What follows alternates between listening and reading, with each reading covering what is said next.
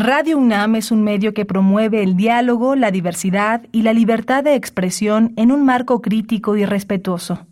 Los comentarios expresados a lo largo de su programación reflejan la opinión de quien los emite, mas no de la radiodifusora.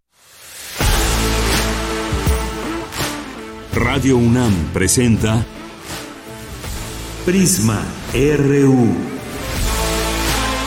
Una mirada universitaria sobre los acontecimientos actuales. Prisma RU. Relatamos al mundo.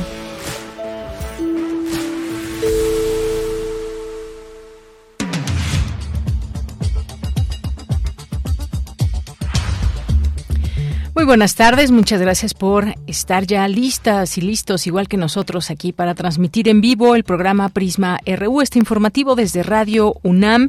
Y hay una buena noticia, me parece, con respecto, que, eh, que son decisiones que se toman respecto a los números y que van surgiendo. La Organización Mundial de la Salud evalúa si levanta ya la emergencia internacional por COVID-19 y es que en la última semana de abril confirmó 630 mil casos en el mundo y 3.000 500 muertes, cuando en enero se superaban los 1.3 millones de casos positivos.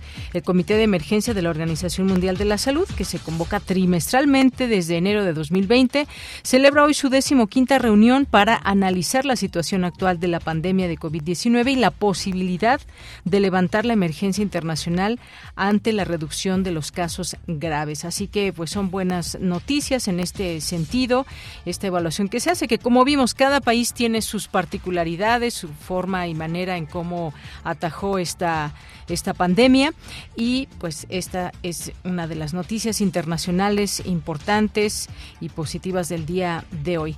Y ya que estamos hablando de todo ese tema de COVID-19 y demás, una buena noticia también es que ya está lista la vacuna patria de México, esta vacuna que será utilizada como refuerzo, ya puede utilizarse como refuerzo entre la población mexicana. Ayer que se dio a conocer este anuncio por parte de la directora del Consejo Nacional de Ciencia y Tecnología, Marilena Álvarez Bulla. Y sobre el tema vamos a platicar con la doctora Susana López Charretón, que es viróloga y entre sus líneas de investigación está la biología molecular, celular eh, de la infección por virus. Así que estará con nosotros platicando sobre este tema. Vamos a tener también una entrevista con Javier Sicilia, poeta, activista. Nos va a invitar a la agonía del Leviatán, reflexiones sobre la crisis del Estado, segundo ciclo de diálogos, así que no se lo pierdan. Vamos a platicar también con Miguel Tapia, quien es escritor y que nos presenta su libro del famoso y nunca igualado corrido de Kikón Uriarte. Uriate, no se lo pierdan, va a estar aquí eh, con nosotros platicando de su libro, una de las recomendaciones que también les hacemos aquí desde este espacio.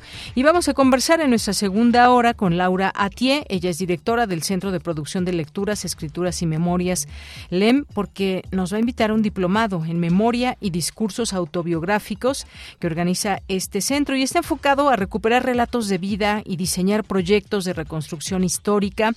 Así que no se pierdan esta participación de Laura Atié, que además este diplomado contará con especialistas en memoria, periodismo, documental y narrativa.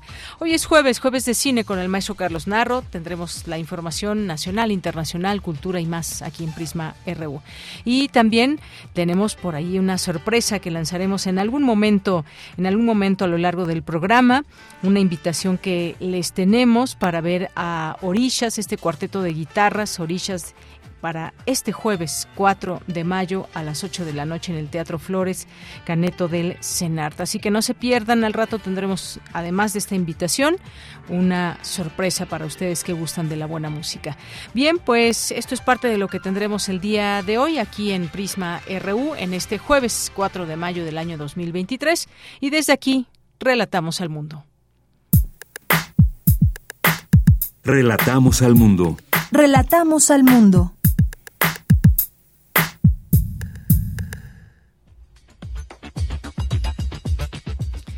Bien, y en la información universitaria recibe la UNAM la medalla de oro otorgada por la Universidad de Granada, España. El rector Enrique Graue aseguró que con ella se reconoce a quienes fortalecen la educación superior con motor de bienestar y superación. Inauguran el seminario virtual Desafíos para la ciudadanía y el sector privado en materia de ciberseguridad, tema de relevancia que vincula gobierno, empresas y ciudadanía, comentó Graciela Martínez Salce, directora del CISAL. Irenea Buendía habla a la comunidad universitaria de su lucha por la sentencia de Mariana Lima, un parteaguas para la verdad y la justicia para las víctimas de feminicidio. Advierte el doctor Tonatiu Guillén del Programa Universitario de Estudios del Desarrollo que la coyuntura migratoria actual es la más grande y la más letal. Asegura que los migrantes ya no buscan trabajo, sino refugio. Bien, este enfoque muy interesante que se asegura esto de los migrantes que muchas ocasiones o la mayoría de las ocasiones históricamente salen para buscar trabajo, mejores oportunidades en otro país, en este caso Estados Unidos, dadas las condiciones que viven en su país. Pero en este caso, ¿qué ha cambiado? Pues ahora no, no solamente buscan trabajo, muchos ya no buscan esa posibilidad de llegar a Estados Unidos, sino refugio, aunque sea en otro país. En la información nacional, el presidente Andrés Manuel López Obrador aseguró que Estados Unidos usa la crisis del fentanilo de manera tramposa para culpar a México. Escuchemos al presidente. Van a celebrarse elecciones en Estados Unidos el año próximo. En las elecciones presidenciales anteriores se puso como tema de debate la migración. Nos eh, agarraron de piñata para sacar raja política. Y ahora eh, estamos sintiendo que van a agregar a la agenda lo del fentanilo. Hoy en la mañana nos presentó un reportaje. Es una especie de collage. Es decir, eh, retoman imágenes de otros tiempos, eh, de otros lugares y acomodan esas imágenes y pues casi todo es mentira. Nos agarraron de piñata, dice el presidente López Obrador. Y en más información, y por su parte, Rafael Ojeda, secretario de la Marina, acusó manipulación por parte de medios de comunicación internacionales por este tema. Escuchemos. En ningún momento dice que es fentanilo. Una persona como ellos, y me imagino los periodistas que conocen, que están este, pues al día en la cuestión de las, de las drogas, saben muy bien que la mala manipulación del fentanilo los puede matar. Yo creo que ustedes saben que una pastilla de fentanilo trae de 0.5 a 1.5 miligramos. Más de esa cantidad, el que se la toma se muere. ¿Y qué equivale a un granito de sal? Le cae a una persona que está sudando. Nosotros, decomisado, tanto el ejército como, como nosotros, no hemos encontrado, si se trata de precursores, no hemos encontrado bidones que no tengan la característica de qué se trata. Porque imagínense que lleven 20 o 30 bidones sin saber lo que llevan ahí. ¿Cómo lo van a mezclar? ¿Cómo saben qué es lo que traen esos bidones? Bien, pues así el tema del fentanilo que ha llevado a los gobiernos de México y Estados Unidos a intentar dar cauce a todo esto, pero ahí estas observaciones que se hacen desde el gobierno respecto al tema. Y en la información internacional, el gobierno de Estados Unidos negó cualquier implicación en el supuesto ataque con drones contra el Kremlin. El portavoz ruso Dmitry Peskov acusó a Washington de asesorar a Ucrania para hacerlo. El filósofo italiano Nuccio Ordine fue galardonado este jueves en España con el Premio Princesa de Asturias de Comunicación y Humanidades 2023. Su trabajo destaca por la defensa de las humanidades y su compromiso con la educación y los valores enraizados en el pensamiento europeo más universal. Hoy en la UNAM, ¿qué hacer? ¿Qué escuchar? ¿Y a dónde ir?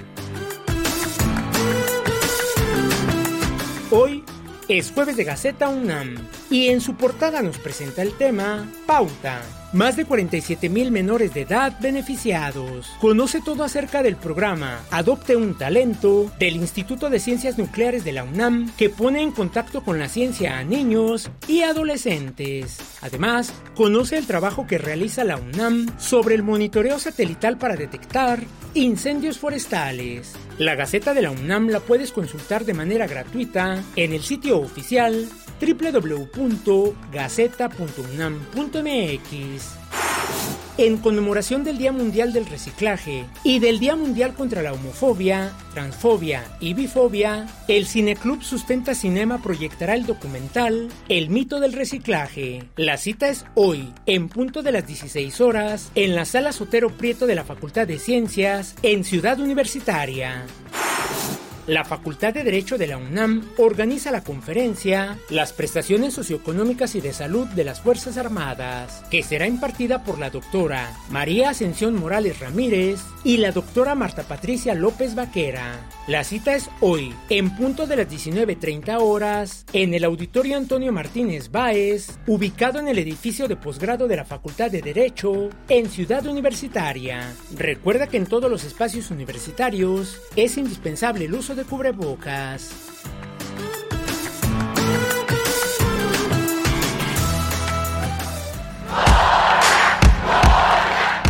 Campus RU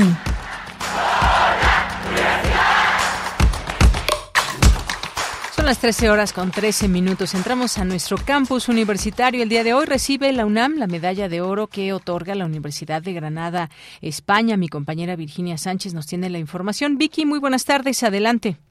Hola, ¿qué tal, Deya? Muy buenas tardes a ti al auditorio de Prisma RU. Así es, una ceremonia solemne realizada en el Hospital Real de la Universidad de Granada, el rector Enrique Grauer recibió la medalla de oro otorgada a la UNAM, distinción con la que señaló el rector se reconoce el esfuerzo de quienes a diario promueven y fortalecen la educación superior como un motor para el bienestar y la superación social a favor de la humanidad, así como la riqueza y diversidad cultural y los insondables lazos que unen a ambos países y a las comunidades académicas.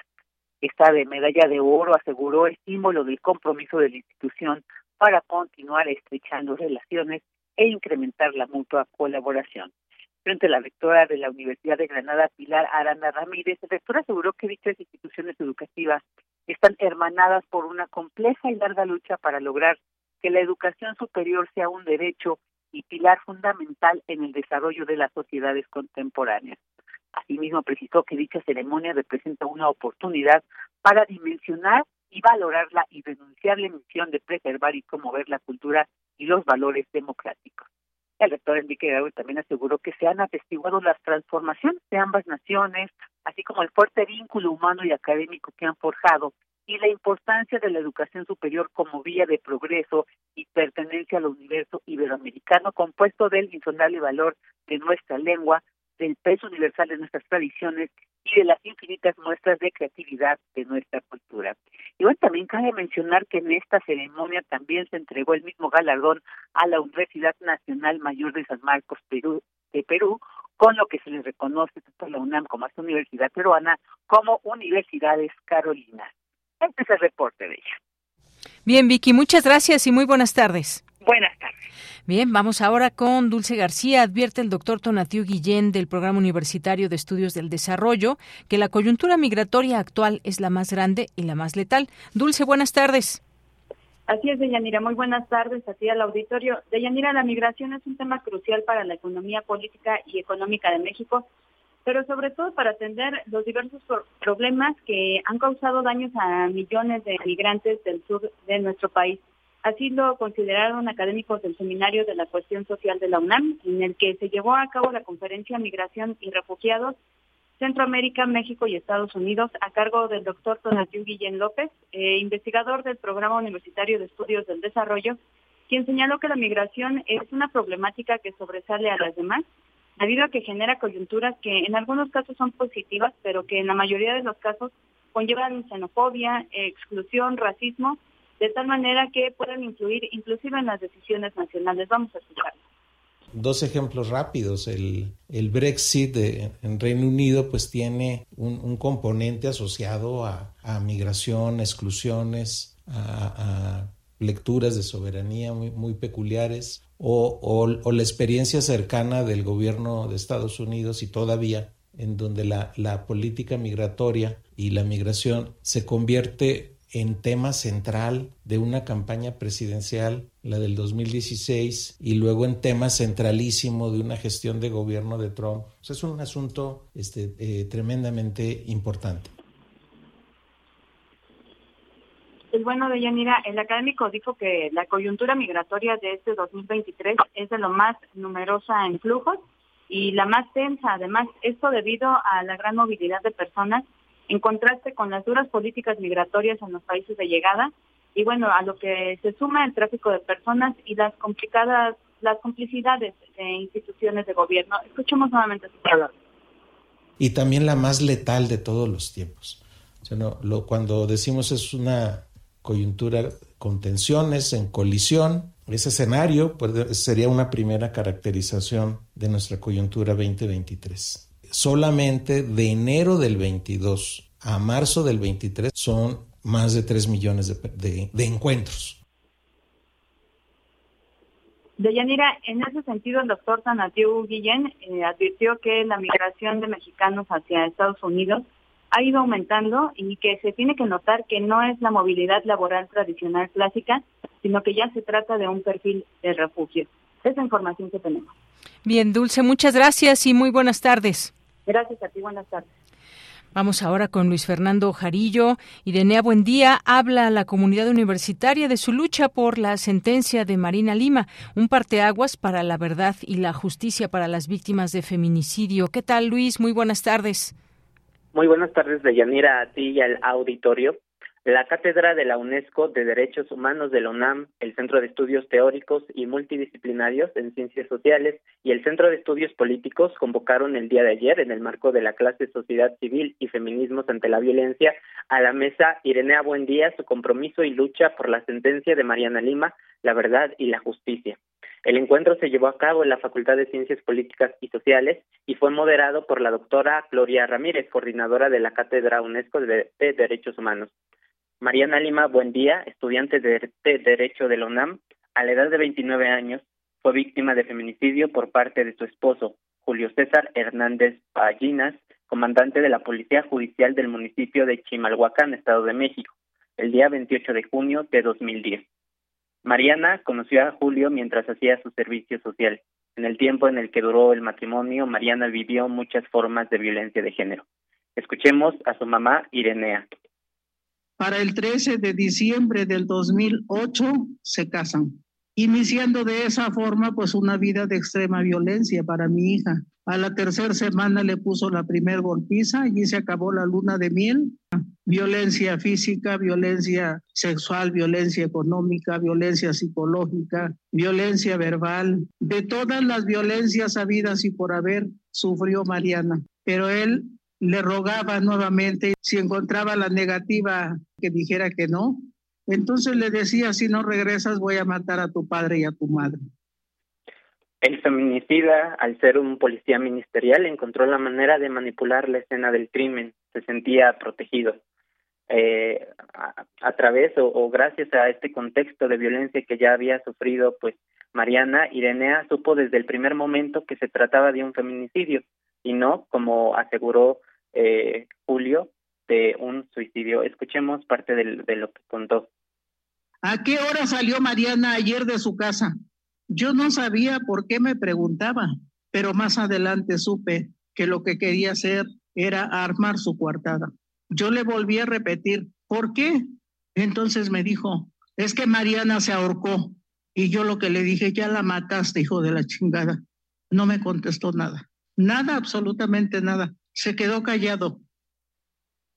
Y bueno, pues eh, el caso de, de Mariana Buendía es un parteaguas de la lucha por la justicia de los feminicidios, ya que gracias a que en 2015 Irenea logró que la Suprema Corte de Justicia tomara el caso, pues se ordenó reabrirlo para investigar la muerte de Mariana como un feminicidio.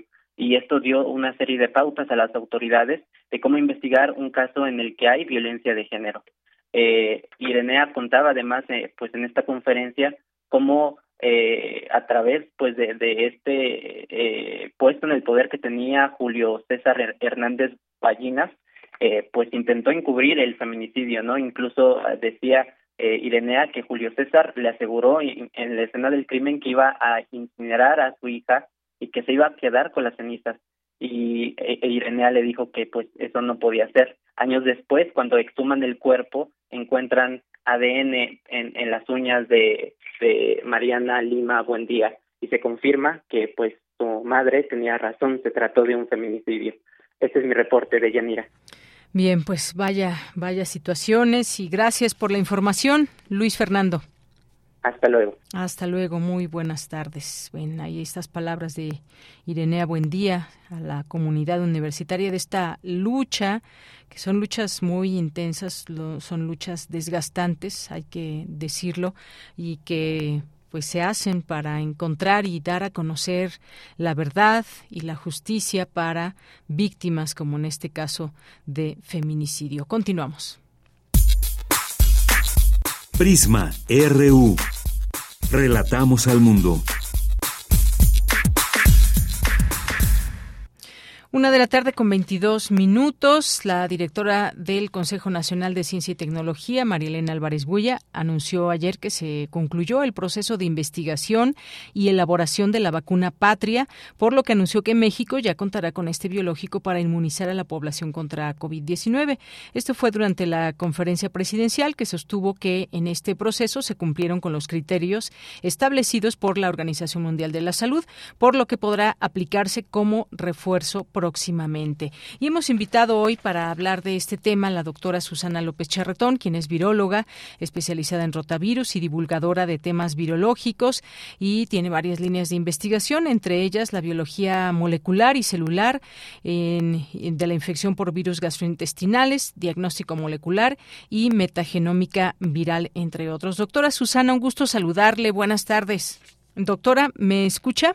Bueno, ahorita eh, escucharemos a la doctora en un momento más para eh, que podamos escucharle y podamos platicar con ella sobre este tema y lo que implica la vacuna patria, eh, ya como refuerzo que se utilizará entre la población mexicana.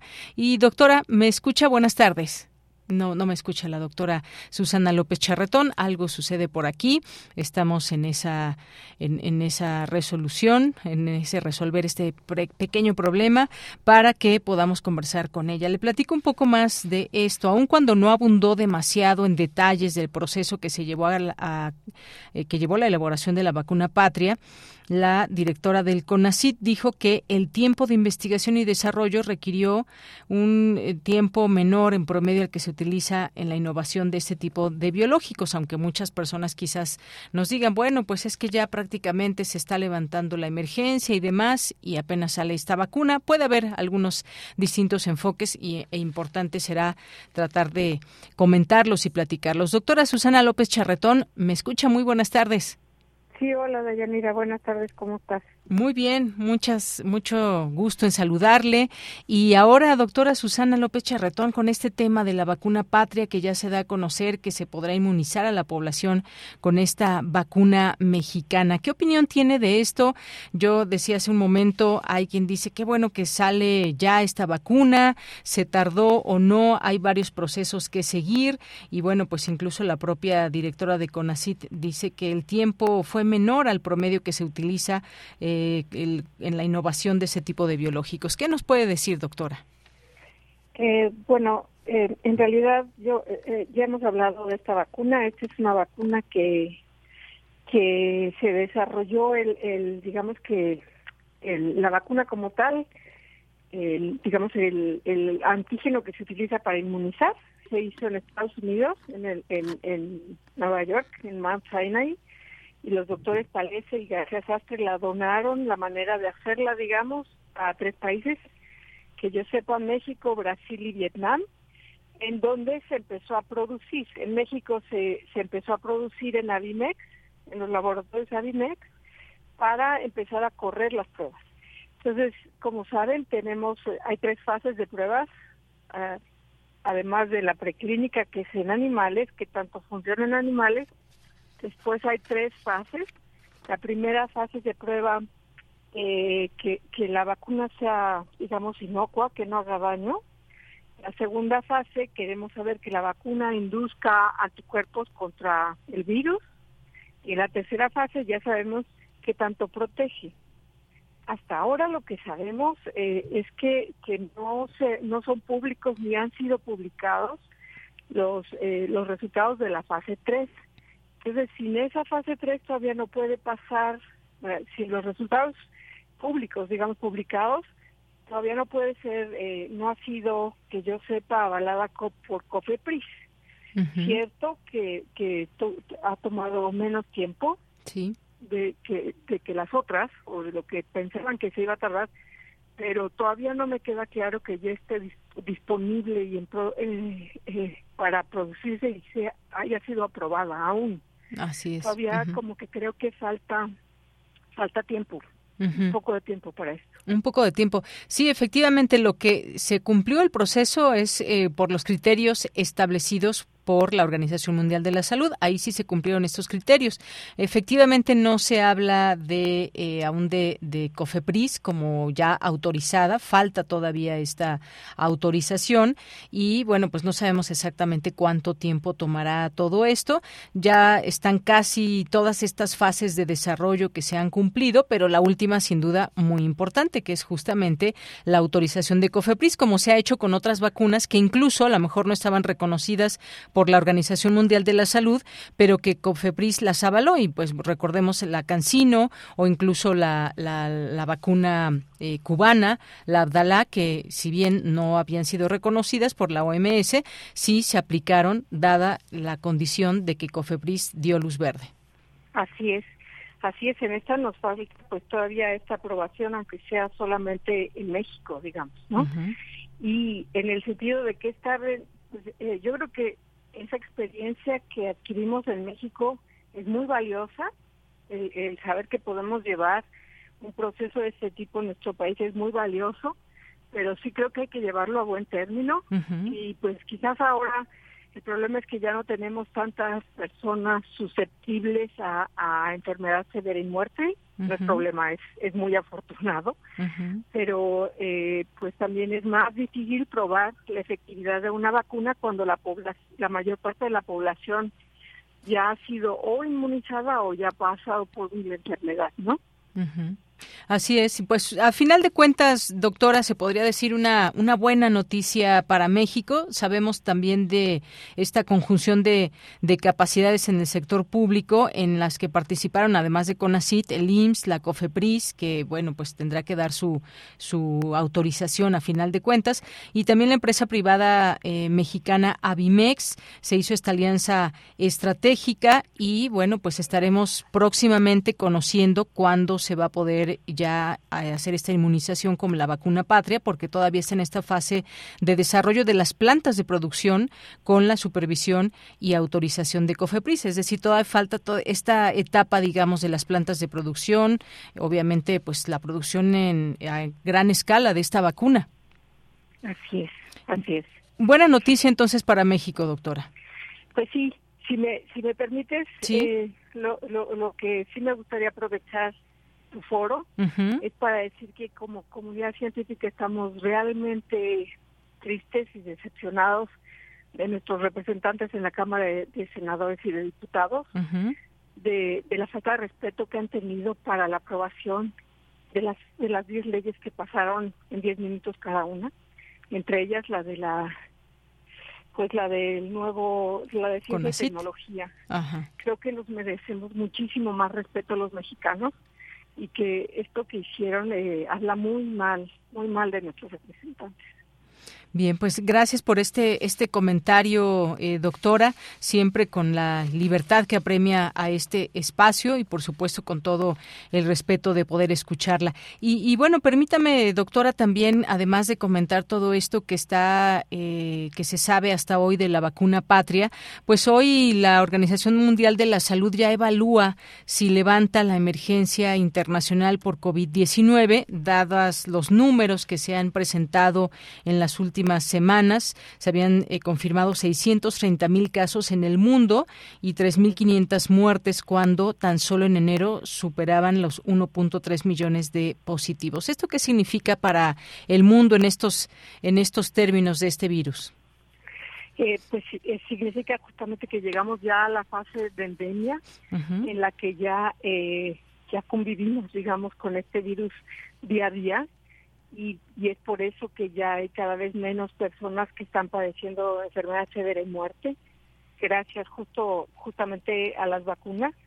y gracias a que eh, pues también aprendimos a tener una cierta disciplina que ojalá no se pierda, ¿no? Que es el, el cuidado que, debemos de tener eh, cuando estamos en grupos cerrados, eh, en lugares cerrados con muchas personas.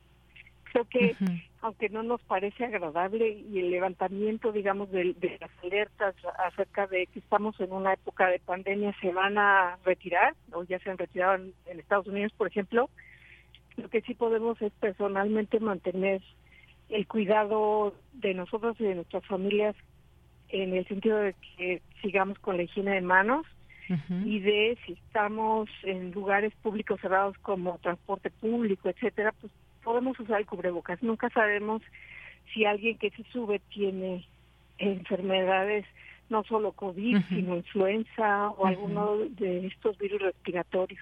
Entonces, si mantenemos esa disciplina, creo que vamos a mantener este pues muy saludable nuestro ambiente. Y la otra es, si estamos enfermos, pues es de es, 100 veces preferible no ir a contagiar a, nuestros compañeros. Así es que es otra de las medidas que yo recomendaría mucho. Claro, no es que se pongan un cubrebocas y vayan por ahí tosiendo en áreas de trabajo, por ejemplo, porque esto no, el cubrebocas obviamente ayuda, pero no es 100% seguro para evitar un contagio. Muy bien, eh, doctora, pues sí, ya vemos muchas personas en el transporte público que ya no usan el cubrebocas. Es quizás veíamos de pronto que alguno que otro empezó a dejarlo de usar, después un poco más de la mitad todavía lo usaba y ahora pues se divide entre mitad y mitad y algunas personas que pues ya no tienen temor alguno y andan sin cubrebocas. Hay algunos datos interesantes que se dan a conocer en este sentido, doctora. Se alerta, por ejemplo, que un 30% de la población mundial especialmente en países menos desarrollados, todavía no ha recibido ninguna vacuna y los porcentajes en grupos de riesgo sin pauta de vacunación completa llegan al 11% en el personal de las personas ligadas a, la parte médica y el 15% en el caso de personas mayores. En países pobres, solo el 52% de personas ligadas al tema de la medicina y 35% de las personas mayores han recibido las dos dosis de ciclo primario de vacunación. Como en su momento se avisoraba, los países más pobres iban a tener menos acceso a vacunas y creo que estos números hablan por sí solos. Sí, es, es Esto nos hace ver lo desigual que es el mundo, ¿no? En todos sentidos. Mientras en países estamos, en muchos países se está pensando en la quinta vacuna, en el quinto refuerzo o más, hay lugares en los que no han podido tener acceso y esta es una cuestión meramente económica. Desafortunadamente, pues eh, las vacunas tienen un precio, ¿no? Y el acceso a estas y a los medicamentos también eh, de todas las enfermedades son muy desiguales. Y la Organización Mundial de la Salud ha trabajado muy fuerte para tratar de igualar esta condición, pero pues en realidad es un esfuerzo que tiene que ser este pues muy grande y de mucho convencimiento de, muchas partes que no hemos logrado. Así es. Y bueno, y siempre estar en este monitoreo constante por parte de las instancias de salud, doctora, porque todavía pues está por ahí esta denominada viruela del mono, están estas gripes aviares que de pronto surgen en algunos países, que están focalizados y que se logran retener, pero siempre atentos a cualquier situación que se pueda dar. Así es, pues sí, si nos seguimos cuidando, las, las medidas son muy sencillas, lavarnos las manos lo más frecuentemente posible, usar cubrebocas en lugares cerrados, eso nos protege de la viruela del mono, de las gripas cualquiera que sean, de COVID, etcétera, así que pues hay que seguirlas practicando. Así es. Doctora, y por último le preguntaría, ya que pues desde la eh, Organización Mundial de la Salud se va evaluando si se levanta ya la emergencia internacional, ¿qué se, qué se ha aprendido desde su punto de vista, quizás como, como gobiernos, como personal médico ligado a toda esta información que va fluyendo e incluso también a nivel social? Eh, pues necesitamos estar muy vigilantes tener una, una cadena de información verídica muy eh, expedita que a veces no tenemos, que tenemos muchos problemas de comunicación entre, entre distintos países. Eh, y, y, creo que en esta aprendimos a que necesitamos todos de todos para compartir el conocimiento, o sea, la alerta de que había un virus, rápidamente el conocimiento para poderlo diagnosticar en todas partes y, y pues esta transformación que tuvo muchos lugares del mundo para trabajar en conjunto para atacar un problema que nos afectó a todos, ¿no? Seguimos con problemas de desigualdad, pero creo que también aprendimos a que necesitamos todos de todos para salir de estos problemas. Así es. Doctora Susana López Charretón, muchas gracias, como siempre, siempre es bienvenida a este espacio. Gracias por sus comentarios. Gracias a ti, Diana, que estés bien. Igualmente, hasta luego. Bien, pues fue la doctora Susana López Charretón, viróloga especializada en rotavirus y divulgadora de temas virológicos, con este tema, la vacuna patria, que todavía no es de que usted vaya a salir y vaya al IMSS y ya le pongan esta vacuna patria. Todavía no, falta la última parte, digamos, la última fase, proceso de todo esto. Importante además, primero que la vale la COFEPRIS y también se está viendo todo este tema de eh, dónde se va a generar toda esta vacuna en las dosis adecuadas y demás y ya después seguramente habrá alguna información, alguna campaña para orientarnos respecto a esta vacuna. Pero pues ahí está por lo pronto este tema de la vacuna patria, que también pues el presidente López Obrador destacó la relevancia de esta vacuna, que se terminaron las pruebas, resultaron favorables y actualmente pues está en esta fase de autorización por COFEPRIS. Bien, pues seguiremos atentos en este tema y continuamos. Tu opinión es muy importante. Escríbenos al correo electrónico prisma.radiounam@gmail.com.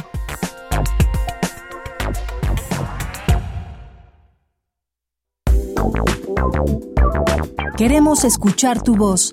Síguenos en nuestras redes sociales. En Facebook como Prisma RU y en Twitter como arroba PrismaRU.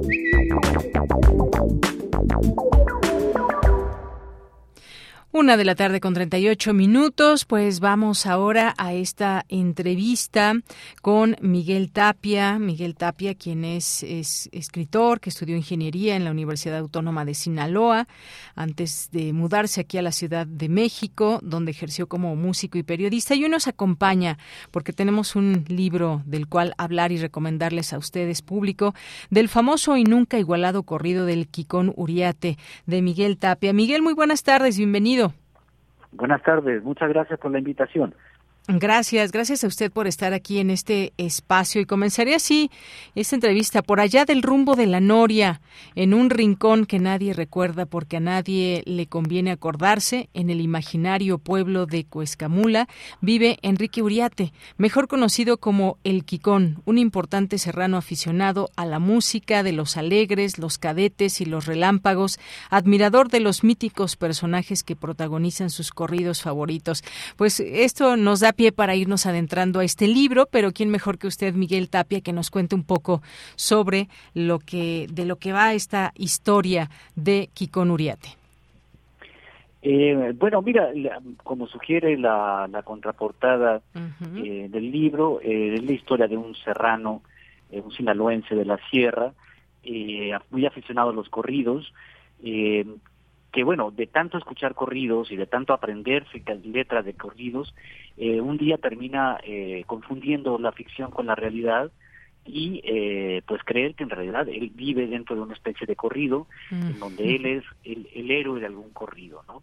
y se va a buscar aventuras, sale de su casa y corre, recorre la sierra esperando que otros, los compositores populares le compongan corridos a sus, a sus aventuras. Y esto, bueno, como seguramente les sonará a ustedes, es una especie de, de préstamo que hice a la idea eh, de, Cervantes cuando el Quijote, ¿no? es, una especie de transposición de la, de, digamos, del formato narrativo del Quijote, pero a otra época y a otro contexto, instalado en la Sierra Sinaloense.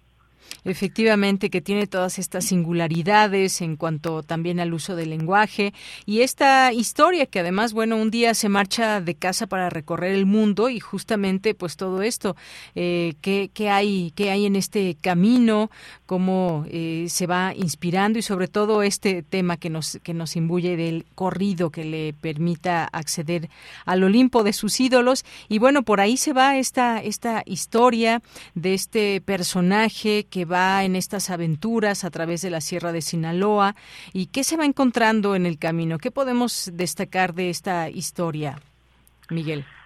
Eh, bueno, mira, para empezar son eh, pues muchas aventuras eh, con diferentes tipos de personajes en la sierra, después él baja al valle, llega hasta la costa, pues recorre como los diferentes ámbitos eh, del, del estado de Sinaloa, eh, las diferentes personalidades de, de estas diferentes zonas, eh, y se encuentra con gente eh, que como al Quijote original, pues lo toma por loco, ¿no? Porque, porque este señor pues actúa como si él fuera un personaje de corrido y como si tuviera que estar probando siempre lo, lo que los personajes de, de corridos prueban. Eh, y pues se meten en problemas con, con casi todos con casi todos ellos no se meten problemas eh, algunos él los golpea por otros bueno lo atacan a él y, y se encuentra permanentemente en peligro entonces encadenan más o menos las aventuras algunas eh, son más o menos ideadas en paralelo con algunas de las aventuras originales del Quijote otras no otras son más auténticas y más propias de la región sinaloense ¿no? Pero, pero básicamente es un poco, él está constantemente eh, poniendo a prueba o queriendo eh, ser una demostración de la validez de los códigos de conducta y los códigos de ética eh, que representan los corridos, ¿no? Tradicionalmente. De la misma manera en que Quijote defendía los códigos de ética de eh, los caballeros andantes, ¿no? Y creía en ellos y se consideraba a sí mismo un defensor a ultranza de estos, de estos eh, códigos, ¿no? Al Quijote le pasa lo mismo y lo mismo que al personaje original, eh, pues choca constantemente con la realidad y él interpreta estos choques como nuevos retos para él y como nuevas aventuras que también tiene que enfrentar y las cuales se tiene que sobreponer, ¿no? Entonces, de manera que es como una, una locura tras otra se van sumando, ¿no? A su, a su interpretación, eh, pues, errónea de la realidad, ¿no? Desde el punto de vista de sus, de sus, pues, vecinos y de, y de las personas que lo rodean. Así es.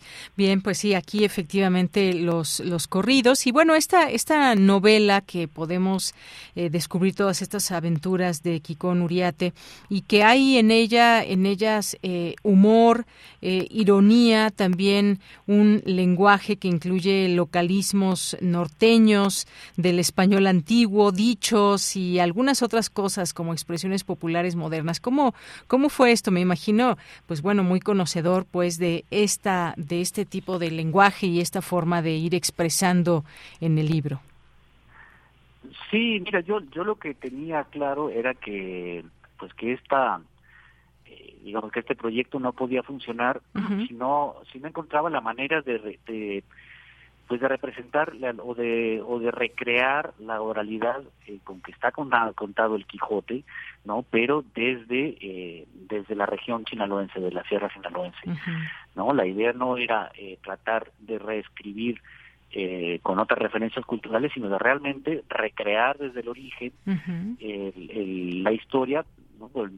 partiendo de la misma configuración es como si fueran los mismos andamios eh, y la misma configuración instalada en la sierra, pero realmente dejarlo allí y dejar que tomara raíz para que con, una propia voz surgida de la misma región poder contar la historia. Y eso lo encontré poco a poco, sobre todo eh, yéndome a pues a expresiones típicas eh, de Sinaloa y en particular de, expresiones un poco más antiguas de la generación de mis padres, incluso de mis abuelos, que tenían como expresiones que a mí me parecen como muy sonoras, como más elaboradas que las expresiones actuales, y que exagerándolas un poquito, eh, me pareció a mí, daban un poco la sonoridad y el ritmo de las expresiones eh, del español antiguo de Cervantes, ¿no? Eh, pero con con la con el toque local, ¿no? Entonces me parece que el, el, ese fue el primer reto, encontrar la voz que me permitiera eh, pues hacer creíble al personaje y a partir de ahí la verdad es que la cosa fluyó bastante bien y el personaje como que se, se dejó ver eh, por sí mismo y, y, era casi como que yo simplemente lo iba siguiendo, ¿no? El, el Kikón se lanzó a la sierra y yo lo iba lo iba siguiendo y casi era testigo de sus locuras y de sus aventuras, eh, casi como cualquier otro lector. Fue una experiencia muy eh, pues muy muy agradable, la verdad, sí, poder poderse eh, eh, pues lograr de alguna manera eh, transferir la, el formato y después simplemente seguir la historia. Bueno, pues muy bien, pues muchas gracias, muchas gracias eh, Miguel Tapia pues, por platicarnos y esta parte tan interesante última que, nos mencionas con respecto a la manera de, de platicar y de ir contando esta eh, ir contando esta historia y cómo el personaje pues por sí solo digamos que se deja ir también y en esta forma y en este lenguaje que encontramos en, en esta novela. Pues recomendar a nuestro a nuestro público por supuesto esta eh, este libro que tengo aquí en mis manos de Alacena Bolsillo, del famoso y nunca igualado corrido de Kikón Uriate de Miguel Tapia. Pues muchas gracias, Miguel, por estar aquí. Gracias. Y, bueno, aprovecho para invitar a quienes puedan a venir mañana eh, a las 7 de la tarde en la sede de la editorial ERA eh, habrá la presentación del libro, ¿no? Le estará eh, Luis Jorge Bone como presentador y, bueno, la, la sesión promete, quienes puedan, ahí los esperamos y muchas gracias a ti y a todos ustedes ahí en, en Radio por la invitación y la oportunidad de, de compartir con ustedes. Claro que sí, pues mañana mucho éxito ahí en la presentación y un abrazo, Miguel. Igualmente, gracias. Hasta luego, muy buenas tardes. Gracias a Miguel Tapia, autor de este libro que pues mañana nos deja, bueno, hoy nos deja esta invitación para el día de mañana, ahí a las 7 de la noche. Pues muchas gracias y vamos a continuar con otra charla. Prisma RU. Relatamos al mundo.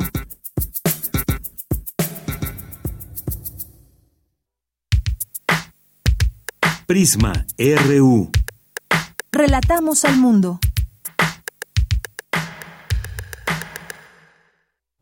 Una de la tarde con 48 minutos. Y bueno, pues vamos a platicar en un momento más eh, sobre esta información de ciclo de diálogos que está pues ya próximo a iniciar. Es decir, hoy, La agonía del Leviatán es el título. Reflexiones sobre la crisis del Estado que se organiza en conjunto con el Centro Cultural Universitario Tlatelolco y Cultura en Directo de la UNAM. Estas eh, conversaciones que, bueno, está ahí al frente de todo esto eh, Javier Sicilia en este segundo ciclo de diálogos. Y entre estos títulos están estas eh, reflexiones Abdicación del Estado con Claudio Lomnitz que justamente comienza hoy 4 de mayo. Está el desarrollo y la erosión del Estado de Silvia Marcos para el próximo 11 de mayo. Entre otras me dicen que ya está en la línea telefónica el poeta y activista Javier Sicilia a quien saludo con muchísimo gusto. ¿Qué tal Javier? Muy buenas tardes. Javier, ¿me escuchas?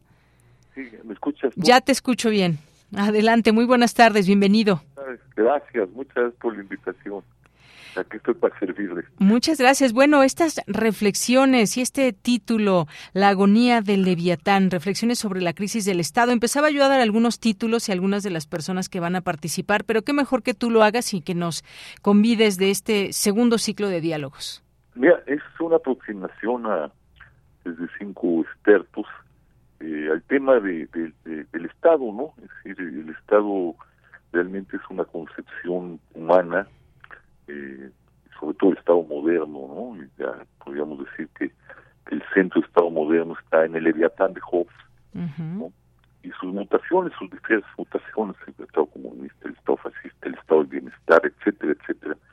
Pero llegamos a un momento en que el Estado, o la idea del Estado, eh, como garante de la justicia, garante de la paz, garante del orden, entró una profunda crisis, sobre todo en, México, ¿no?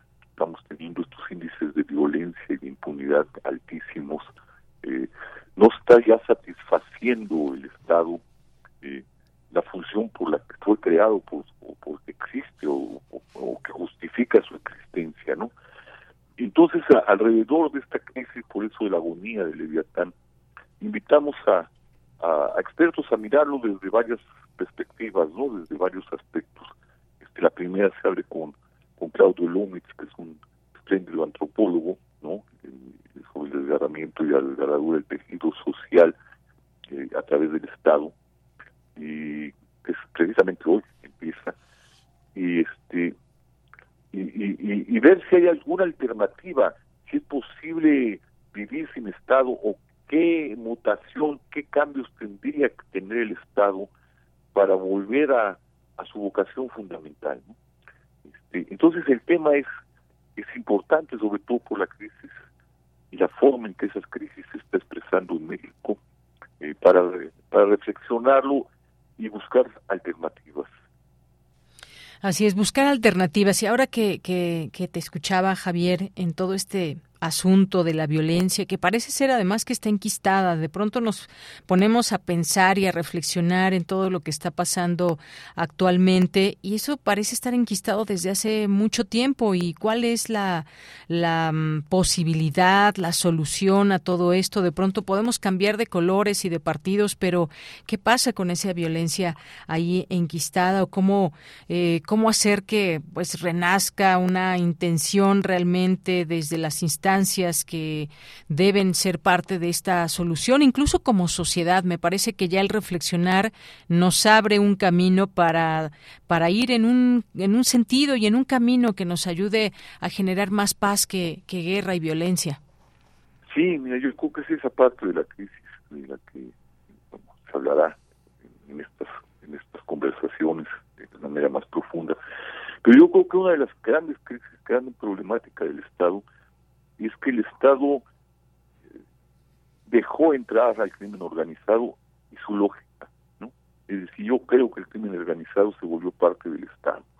Yo creo que la función que tiene hoy el crimen organizado es la función que tenían los paramilitares en otro tiempo, ¿no? Ese brazo eh, armado, aparentemente ilegal, pero sostenido por la legalidad, ¿no? Y, y, este rostro que ha adquirido ahora el Estado con Andrés Manuel, que viene desde atrás, pero Andrés Manuel le ha dado eh, carta de naturalización, pues es esto, ¿no? No toca a los criminales, son como sus paramilitares, y por otro lado tiene al ejército también, en los, ya tomando casi todas las instituciones importantes del país. Y esto ya es un estado de sitio, un estado distinto. Siempre estamos acostumbrados a analizar el problema, el problema con paradigmas viejos, ¿no? Y entonces creemos que el crimen organizado es una cosa ilegal. No, yo creo que forma parte del Estado, que forma, que es parte del paramilitarismo, que ahora no le cuesta al Estado, es gratis y además lo subvenciona, ¿no? Y esto no solo es el Estado entendido como, como los poderes, es también son los partidos que administran ese Estado, ¿no? Y lo hemos visto desde desde el PAN, desde, desde antes de salir, desde el priismo, estaba controlado. Pero cuando vino la fallida transición democrática, ese poder que estaba controlado se fracturó y entró y penetró. Esa es mi, perspectiva en, los, en, la lógica del Estado, no en la lógica económica eh, que hay en el Estado, porque el poder necesita el aparato económico para poder subsistir. Y hemos ido cada vez en una disminución y una y una agonía del Estado como lo concebimos. Así es. Pues sí, serán cinco especialistas que conversarán contigo sobre estos distintos tópicos ligados a esta violencia, crisis del modelo económico, la militarización, eh, eh, el abandono del Estado ante el crimen organizado, es decir, una serie de reflexiones que nos eh, permiten y nos abren también esta posibilidad de escuchar de quienes estudian, conocen de todos estos temas y, por supuesto, también que esto permee en la población, porque nos ha tomado, nos tomó mucho tiempo, digamos, tomó mucho tiempo a que esta situación quedara ya así enquistada en, eh, en el país. ¿Cuánto tiempo toma una solución? ¿Cuánto tiempo se toma desde esa reflexión, desde esa estrategia que se lanza, que son estrategias válidas, no válidas, que han fracasado? ¿Cuál es una, por ejemplo, una solución que tienda a no fracasar en todo este ámbito que tenemos? Es decir, hay mucho, mucho por discutir y estos cinco especialistas nos acercan, Javier. Claro que sí, y claro que sí, es, este, y esa es la intención. Yo ahorita acabo de dar unos atisbos desde mi punto de vista, pero hay atisbos y hay puntos de vista eh, que, bueno, enriquecen mi punto de vista o a veces lo contradicen, ¿no? Este, y creo que en ese sentido es importante para irnos formando una idea de la crisis del Estado y sí, la necesidad de detener esta crisis y que solo lo podemos hacer los ciudadanos, ¿no? Porque el Estado está sumamente penetrado, ¿no? y, funciona con lógicas muy criminales y muy depredadoras. Claro. Pues sí, además eh, comentarle a nuestro público que nos está escuchando, todas estas sesiones quedarán disponibles de manera permanente en el canal de Cultura en directo de la UNAM y también están ahí los eh, el ciclo, el primer ciclo de diálogos contra el mal y la crisis civilizatoria para quien quiera dar seguimiento a todo esto. Javier Sicilia, pues muchas gracias. No sé si quieres agregar algo más. Nada más, pues este creo que son momentos de detenernos, de no irnos con la avalancha de la lógica de la confrontación de la lógica terrible del poder, de la lógica criminal, y reflexionar porque es una crisis muy grave, ¿no? Si no nos detenemos a reflexionar no vamos a encontrar eh, y, mirar el problema en toda su dimensión de horror, no vamos, si no lo hacemos así no vamos a encontrar el camino, ¿no? Así Entonces sí, la reflexión es sumamente importante. No solo la que tenemos aquí, hay otras gentes haciendo profundas reflexiones en este. Claro. Pues Javier Sicilia, muchísimas gracias por estar aquí en Prisma RU de Radio UNAM. Al contrario, un abrazote y muchas gracias por la hospitalidad. Gracias. Gracias, un abrazo para ti también. Gracias a Javier Sicilia, poeta, activista, y con este tema él conversará con Claudio Lomnitz, Silvia Marcos, Catalina Pérez Correa, Diego Fonseca y Jacobo Dayán para analizar la particular crisis del Estado y la posibilidad de rescatarlo o transformarlo. Pues sí, interesante, se antoja por supuesto estas reflexiones que nos comparten y que ya estaremos ahí también escuchando a través de este canal que le decíamos, el canal de cultura en directo de la UNAM para que pues tengamos también esta posibilidad de de generar esas reflexiones. Yo creo que mucho de lo que de lo que hay o lo que puede darse como solución está también en, la información que se va generando, cómo vemos, cómo, cómo miramos nuestra realidad y cómo ejercemos también como ciudadanas y como ciudadanos de este país, cómo cerrarle la puerta a ese mal o a esas em, violencias que nos permean en todo momento. Así que,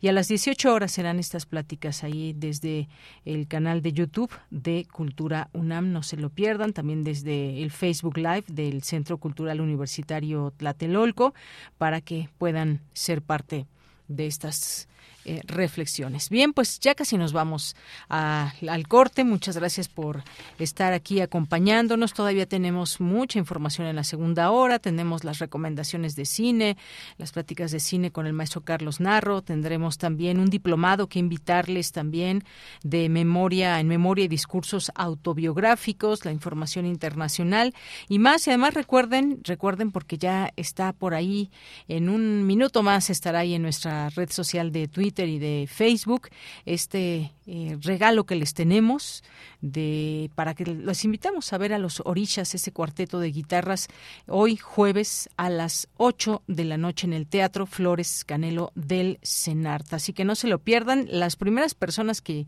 nos escriban son tres, tres personas las que se van a ganar este pase doble para irse a ver a los orishas, pues nos pueden escribir ahí por el Twitter. Bien, pues vamos al corte, regresamos a la segunda hora de Prisma RU. Tu opinión es muy importante. Escríbenos al correo electrónico prisma.radiounam@gmail.com.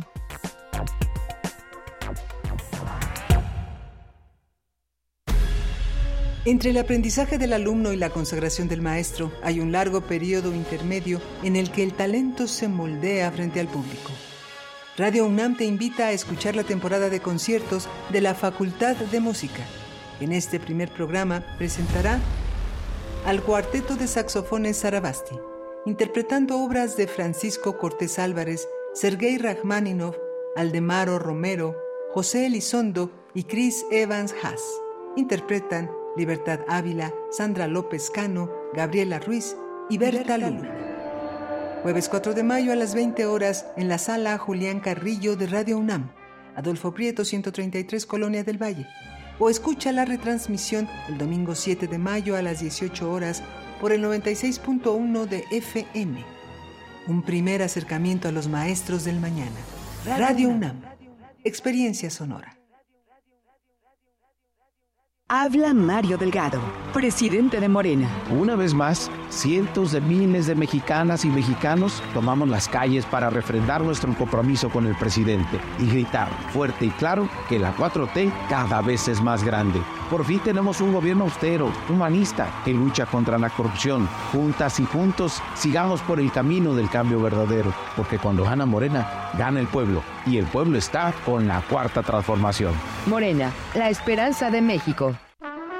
Aire recibes, metal vibrante, brisa que orienta a los extraviados y estremece a los amorosos.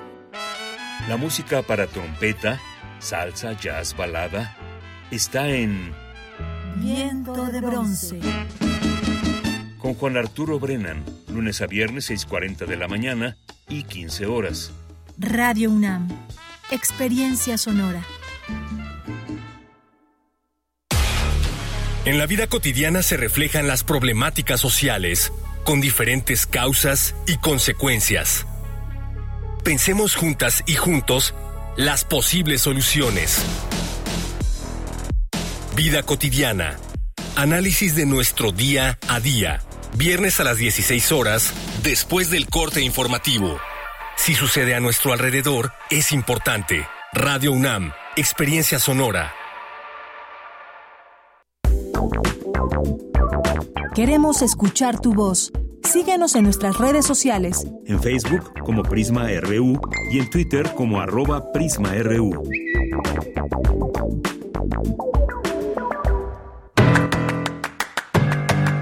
Mañana en la UNAM, ¿qué hacer? ¿Qué escuchar? ¿Y a dónde ir?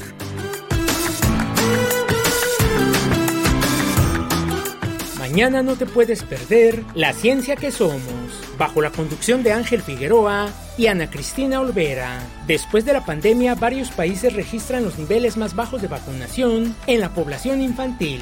De acuerdo al informe Estado Mundial de la Infancia 2023, para cada infancia, vacunación, presentado por UNICEF. En el programa de mañana se revisarán las razones y el contexto de este fenómeno, así como las posibles consecuencias de la falta de inmunización en los infantes. Además, se contará con la participación de la agencia DICIT y conoceremos el contenido de la revista Como ves del mes de mayo. Sintoniza mañana en punto de las 10 horas el 96.1 de FM. El Centro de Enseñanza para Extranjeros de la UNAM organiza la cuarta semana de la lengua española en Estados Unidos y Canadá. El valor del español en las ciencias y las humanidades, que contará con diversas conferencias y mesas redondas que se llevarán a cabo de lunes a viernes de 16 a 18 horas del 15 al 19 de mayo a través de la plataforma Zoom.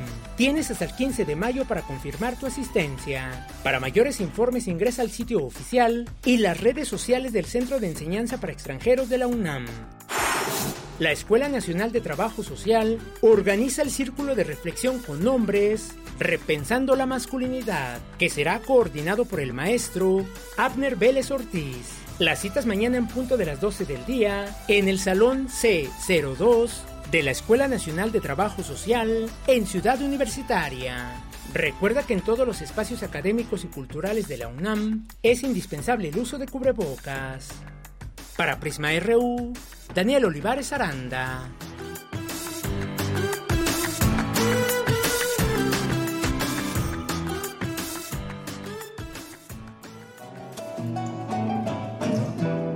Hola, ¿qué tal? Mi nombre es Daniel Aguilar, soy integrante del cuarteto Orisha. Muy contento de compartir esta tarde de Melomanía de Prisma. Hago la invitación extensiva para todo el público para que nos puedan acompañar ese jueves 4 de mayo a las 20 horas en el Teatro Raúl Flores Canelo. El boleto es de 150 pesos, lo pueden adquirir en taquilla y también por Ticketmaster. Vamos a presentar un programa que nosotros pensamos que es muy interesante y atractivo para todo tipo de público. Es un programa mixto en el sentido de que es música para de guitarras, pero además hay una propuesta lumínica. Particularmente hay una obra que se llama Opal, concebida originalmente para cuarteto de guitarras y luces. Además de esta pieza, vamos a tocar otras obras. Una de ellas es una transcripción de la danza macabra de Camille Saint-Saëns. Es una transcripción de un guitarrista y músico canadiense, Louis Chapanier, integrante a su vez del cuarteto de guitarras de Canadá. Y más adelante tocaremos una pieza titulada Carmen Fantasy, basada en los temas de la ópera de Carmen de Bizet, Stephen Goss, compositor y arreglista para cuatro guitarras.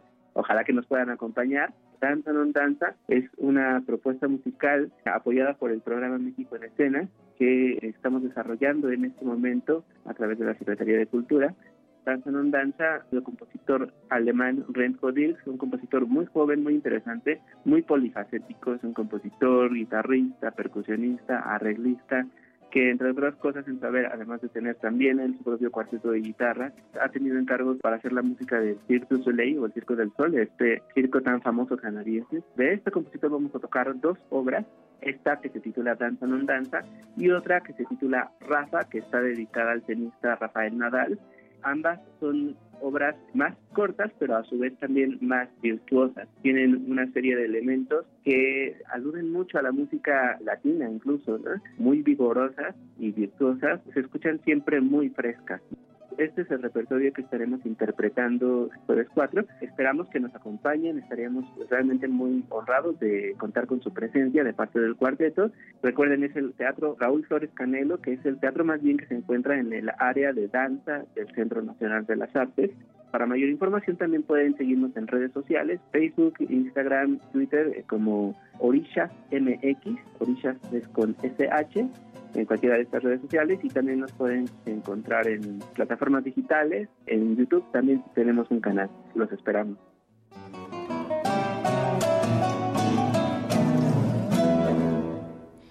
Bien, estamos de regreso en esta segunda hora de Prisma RU. Gracias por su atención, por su compañía, por seguir en este 96.1 de FM, por estar también conectados en www.radio.unam.mx y también a través de cualquier plataforma que nos estén escuchando como la de Tuning.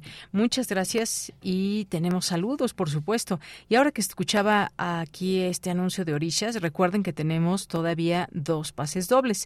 Ya hubo por ahí un, una persona interesada que ya se ganó un pase doble, pero nos quedan todavía dos, así que si es su intención de escuchar buena música, puede escribirnos y le damos un pase doble para verse, ir a ver a los orillas el día de hoy, este cuarteto de guitarras a las 8 de la noche. Todavía hay tiempo, hay algunas horas, si todavía no tiene planes para hoy, ahí en el Teatro Flores Canelo del CENART.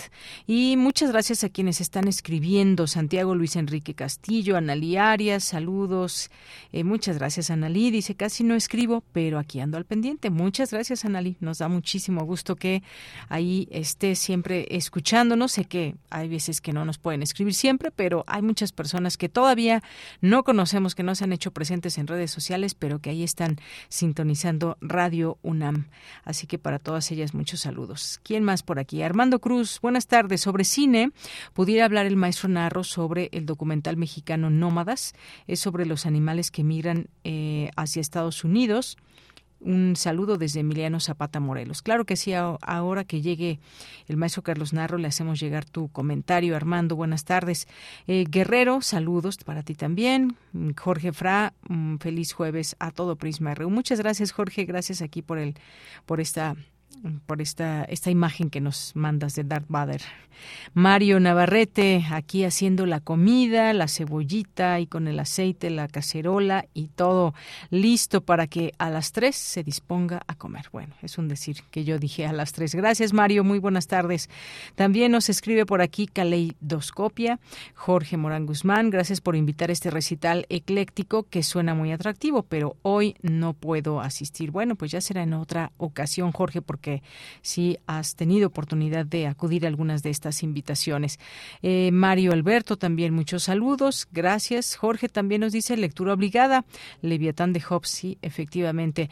Abel Fernández nos escucha desde el CCH. Ahí está y nos manda una fotografía de este salón de clases donde se encuentra. Muchos saludos a toda, a toda la comunidad universitaria CCHera y en particular en este CCH que es el CCH Oriente. Abel Fernández, muchas gracias. Caleidoscopia, hola, me gustaría participar para ganarme un pase doble. Ya lo tienes, Caleidoscopia. Ahí te mandan la información a través de mensaje directo aquí, José Carlos, en un momento. Eh, Jorge Morán nos dice las medidas de higiene deben ser permanentes en diferentes niveles y veamos la aplicación el de la vacuna patria. Pues sí, ya, ya ah, seguiremos hablando de este tema en su momento. Jorge, gracias. HM, muchos saludos. Jorge, también la medalla de oro que otorga la Universidad de Granada. Muy bien, Goya, que recibe la UNAM esta medalla. Gracias, Jorge. Mario Alberto también. Eh, Jorge nos dice un excelente jueves para todo el equipo. Soy seguidor de Star Trek, Viaje a las Estrellas. Formo parte de los de los eh, seguidores. Muchas gracias, Jorge, y por la imagen. También Guerrero, muchos saludos. Sinué Vega, Ulises Mar, muchas gracias. Santiago Luis, César Soto. Ante la espera de la aplicación posterior de la vacuna patria, se debe exhortar a la población a seguir utilizando el cubrebocas en lugares cerrados, transporte público, lugares de trabajo. La vacuna Sputnik es magnífica y alta protección médica. Y también fue de las que no aprobó nunca la Organización Mundial de la Salud. Hay que mencionarlo. José Luis León, muchos saludos. Paloma G. Guzmán también Saludos, Rosario Durán. Feliz, jueves para ti también, Rosario. David Castillo Pérez. Muy buenas tardes a todos en Prisma RU con los geniales trazos de Trino Monero. Claro que sí, le mandamos saludos desde aquí. Muchas gracias, David. Carla Twitch también. George, Ricardo Martín, eh, Mario eh, también por aquí. Paulo Alvarado. Eh, Luis J. Vela, muchas gracias. Les vamos leyendo aquí poco a poco a todas las personas que estén aquí en nuestro, en nuestro Twitter, en nuestro Facebook. También aquí ya habíamos comentado esta petición que hace Armando Muchas gracias, Rosario. Me perdí la entrevista, la escucharé en podcast. Muchas gracias, Rosario. Y bueno, que se refiere a esa entrevista que tuvimos con la doctora Susana López Charretón, que básicamente, Rosario, pues es todo este tema de la vacuna, que todavía falta un proceso por terminar y falta que la apruebe la COFEPRIS para que pueda ser aplicada entre la población. Pues muchas gracias a todas y a todos por escribirnos. Nos vamos a la información con Cristina Godínez. Inauguran el seminario virtual Desafíos para la ciudadanía y el sector privado en materia de ciberseguridad. Adelante, Cristina. Hola, ¿qué tal, Deyanira? Un saludo para ti y para el auditorio de Prisma RU. El propósito de este seminario es que expertos aborden temas relacionados con la necesidad de crear capital humano especializado en materia técnica, legal y de derechos humanos para enfrentar las amenazas a la ciberseguridad en América del Norte, señaló la directora del CISAN, Graciela Martínez Salce, en la inauguración de este evento que además da cumplimiento a objetivos institucionales.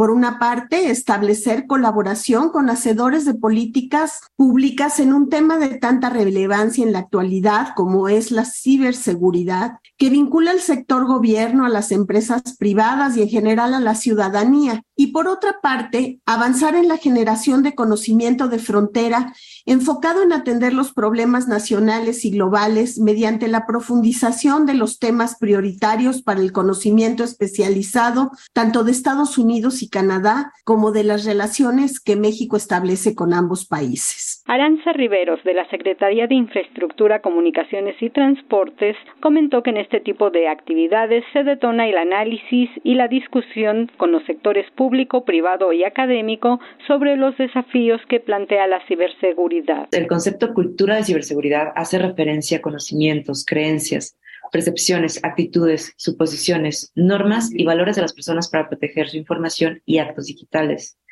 La necesidad de concientizar y desarrollar habilidades en ciberseguridad es cada vez más urgente en las sociedades y países, debido a la alta dependencia de las tecnologías de la información y comunicación que hoy tenemos. Los recientes avances tecnológicos y la introducción de dispositivos inteligentes en la vida cotidiana de las personas requiere el involucramiento de la sociedad en su conjunto para la adopción de mejores prácticas y procesos que les permitan hacer uso seguro, responsable y propositivo de las TIC y nuevas tecnologías. La experta Ana Cecilia Pérez, egresada de la Universidad La Salle, planteó que se debe cambiar el paradigma de la ciberseguridad como un tema tecnológico al de la ciberseguridad como un tema humano y de negocios.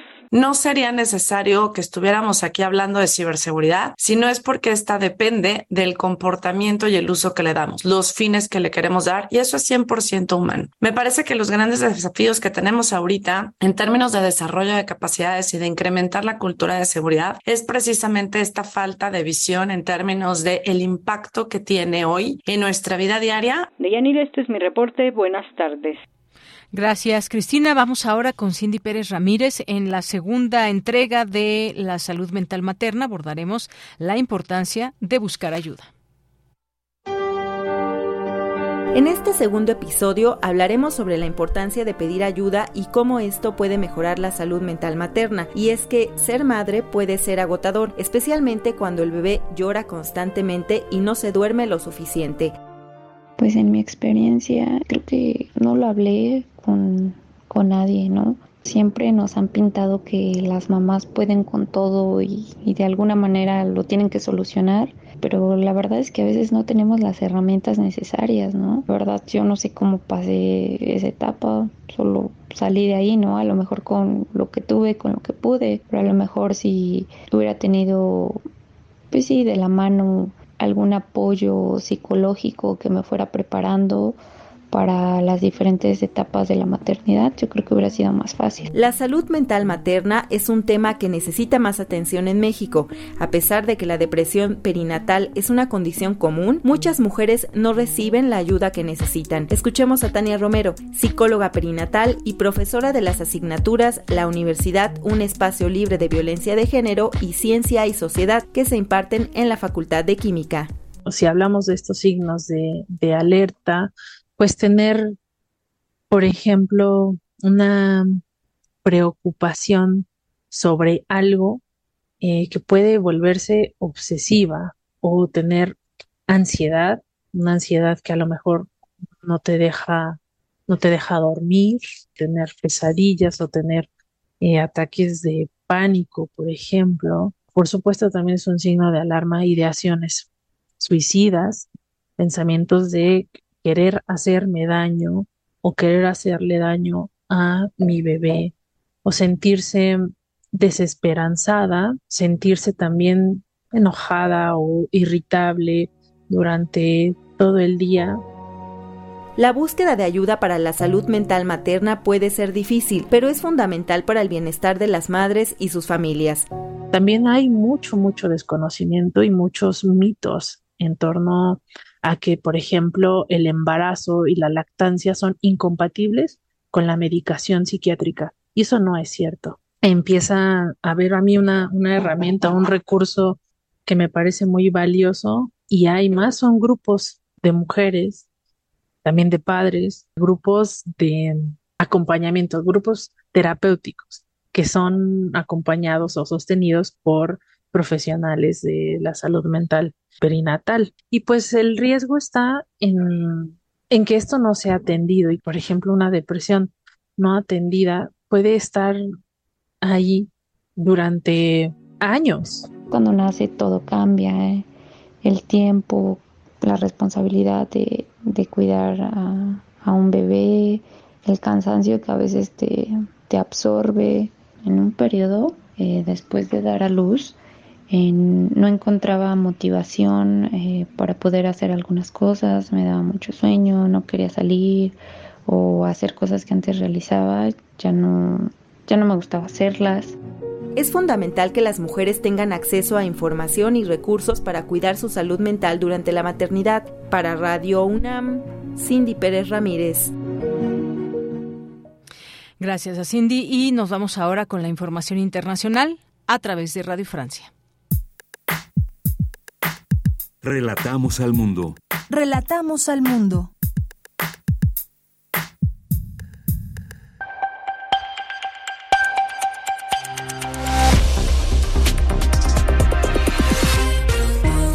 Bienvenidos a este flash informativo de Radio Francia Internacional. Víctor Ull lo hace en los controles. Hoy es jueves 4 de mayo y así comenzamos. Andreina Flores. El presidente ucraniano Vladimir Zelensky, de visita oficial en la Corte Penal Internacional, pidió la creación de un tribunal especial para juzgar lo que considera el crimen de la agresión rusa contra su país.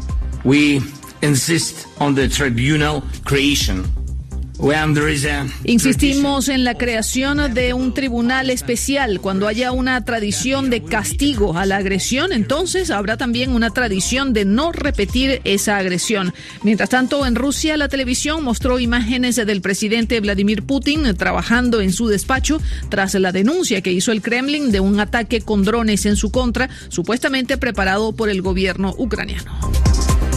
Ya se cuentan 20 días de guerra en Sudán y a pesar del anuncio de una nueva tregua que debía extenderse desde hoy hasta el 11 de mayo, se han registrado bombardeos y enfrentamientos entre el ejército y los paramilitares en la capital, Jartum. La ONU pidió que se permita la llegada de ayuda humanitaria para una población que vive aterrada y que se está quedando sin agua y sin comida. Adib Yusuf es miembro de la ONG People to People en Darfur. Se trata del séptimo cese al fuego que nos han anunciado los otros seis han sido violados, así que no tenemos ninguna esperanza. Se necesitan etapas para que una tregua funcione. Las dos partes deben firmar un documento y una tercera parte que controle el cese al fuego. Pero en esta guerra no hay mediador. Y no es un acuerdo, sino un anuncio verbal. Cada uno quiere aplazar al otro y tomar el poder. En Ruanda ya se cuentan 130 muertos y casi 80 heridos a causa de las lluvias torrenciales de los últimos días que han generado inundaciones y deslizamientos de tierra devastadores. Según cifras oficiales, más de 5.000 casas quedaron destruidas y sus habitantes han sido reubicados en refugios temporales. El Banco Central Europeo subió las tasas de interés en 0.25 puntos y prevé una inflación elevada por mucho tiempo. Esto apenas un día después de que la Reserva Federal de Estados Unidos aumentara también en 0.25% su principal tasa de interés oficial. Y la Casa Blanca recibe hoy a los directivos de empresas avanzadas en inteligencia artificial como Google, Microsoft, OpenAI y Anthropic para discutir sobre los riesgos asociados a esta tecnología. La vicepresidenta Kamala Harris encabeza la reunión. Así ponemos punto final a este flash de Radio Francia Internacional. Queremos escuchar tu voz. Síguenos en nuestras redes sociales. En Facebook como Prisma RU y en Twitter como arroba PrismaRU. Continuamos y tenemos ya en entrevista a Laura Atiek. Ella es directora del Centro de Producción de Lecturas, Escrituras y Memorias, el Centro eh, LEM, porque nos va a invitar a un diplomado en memoria y discursos autobiográficos organizados por este centro y que se enfoca a recuperar relatos de vida y diseñar proyectos de reconstrucción histórica. Y habrá participación de especialistas en memoria, periodismo documental y narrativa. Laura Atiek, bienvenida. Buenas tardes. ¿Qué tal, Deyanira? Buenas tardes y un gusto de estar eh, platicando contigo y con todo el auditorio de Prisma. Gracias, Laura. Pues cuéntanos de qué se trata este diplomado, quiénes pueden, quiénes pueden formar parte de él, cuando inicia, todos los pormenores, por favor. Bueno, te cuento que el LEM Centro de Producción es un centro dedicado al estudio y a la investigación de la memoria y la identidad, situado aquí en Puebla. Y nosotros a través de este diplomado y del otro que promocionamos, Latidos de la Cocina Tradicional Mexicana, trabajamos de manera presencial y a distancia. Eh, este en particular, el diplomado Memoria y Discursos Autobiográficos, lo que hace es a través de cinco módulos y 18 sesiones y tres conferencias especiales que imparten desde Argentina la maestra Elizabeth Jelling, Leila Guerriero, eh, y aquí en México eh, también tenemos conferencistas. Eh, tenemos 18 maestros y maestras distintas especialistas en diferentes ramas que van abordando posibilidades y herramientas para que quienes tienen la inquietud de desarrollar alguna investigación doctoral, de impulsar su investigación, por ejemplo, de tesis o de rescatar su información eh, biográfica, autobiográfica o la historia de la comunidad o de la familia, pues puedan contar con todas las herramientas necesarias para llevarla a cabo. Entonces, eh, nosotros iniciamos el próximo 4 de junio y esto dura nueve meses. Damos una sesión, es larga, es de las 10 de la mañana hasta las 15 horas, pero realmente se vuelve muy interesante y resulta corta para la riqueza de, de cada una de las sesiones y es una cada 15 días. Y bueno, te cuento rápidamente, Deyanira, que esta es la cuarta edición del diplomado. Hasta el momento tenemos más de 300 personas que lo han cursado de México y otros países, incluyendo Estados Unidos, países de la región latinoamericana y de España. Y pues resulta ser siempre un encuentro muy grato, además de, de que se comparten saberes académicos, pero también experienciales, porque cada maestra y maestro cuenta también su experiencia personal de vida. Efectivamente, pues sí, un, un, eh, un, diplomado que se va a tomar con esta periodicidad y que nos adentra justamente a aquellas personas que quieran aprender de eh, memoria, discursos autobiográficos. Ya nos comentabas, Laura, de quienes eh, van a participar como especialistas que nos dan esta posibilidad. Son varios meses, empieza, empieza ya pronto, termina hasta el siguiente año, pero con esa periodicidad que nos dices, está ya el centro en Puebla. También hay posibilidad de que se tome vía vía eh, Zoom o alguna plataforma. Sí, sí, precisamente comentaba yo que hemos ah, tenido alumnos desde Alaska, este, hasta Islas Canarias, hasta Ecuador, Argentina, Chile, Colombia, El Salvador, eh, Uruguay. ¿Por qué? Bueno, y de diferentes entidades del país, porque nosotros no trabajamos con Zoom de Yanira, trabajamos con nuestra propia plataforma mm, y hacemos una transmisión simultánea o diferida, es decir, si tú no puedes tomar la sesión los sábados, puedes verla después a tu ritmo, pero trabajamos con tres cámaras, es decir, como si tuvieras un programa de televisión, así que no ves a la maestra o el maestro sentado todo el tiempo, sino que se puede parar, ves los rostros de tus compañeros y la interacción es distinta. Muy bien, bueno, pues ahí está. Algo eh, también importante que por aquí nos preguntan si se debe contar con alguna con algún perfil para ser parte de este diplomado. Bueno, el diplomado en memoria y discursos autobiográficos recibe a personas, eh, investigadores o, gente relacionada con sociología, con antropología, comunicación, historia, eh, o que esté interesada en la narrativa. hemos tenido muchos periodistas, estudiantes de diversas eh, especialidades y licenciaturas, principalmente maestrías y doctorados, también se inscriben mucho con nosotros de ciencias humanas y sociales. Y solemos tener también en nuestro grupo de estudiantes a gente que ya está jubilada, que ya terminó. También recibimos muchas académicas y académicos de, universidades públicas y privadas y gente eh, como yo, eh, como tú, eh, si, que si no tuviéramos ningún otro estudio, pero tenemos el bachillerato completo, la licenciatura trunca quizá, pero tenemos la inquietud de rescatar nuestra historia y somos ávidos lectores eh, y escritores en el entendido de que toda la persona que es alfabetizada y que es capaz de entender un texto, un libro, pues tiene capacidades también para escribir.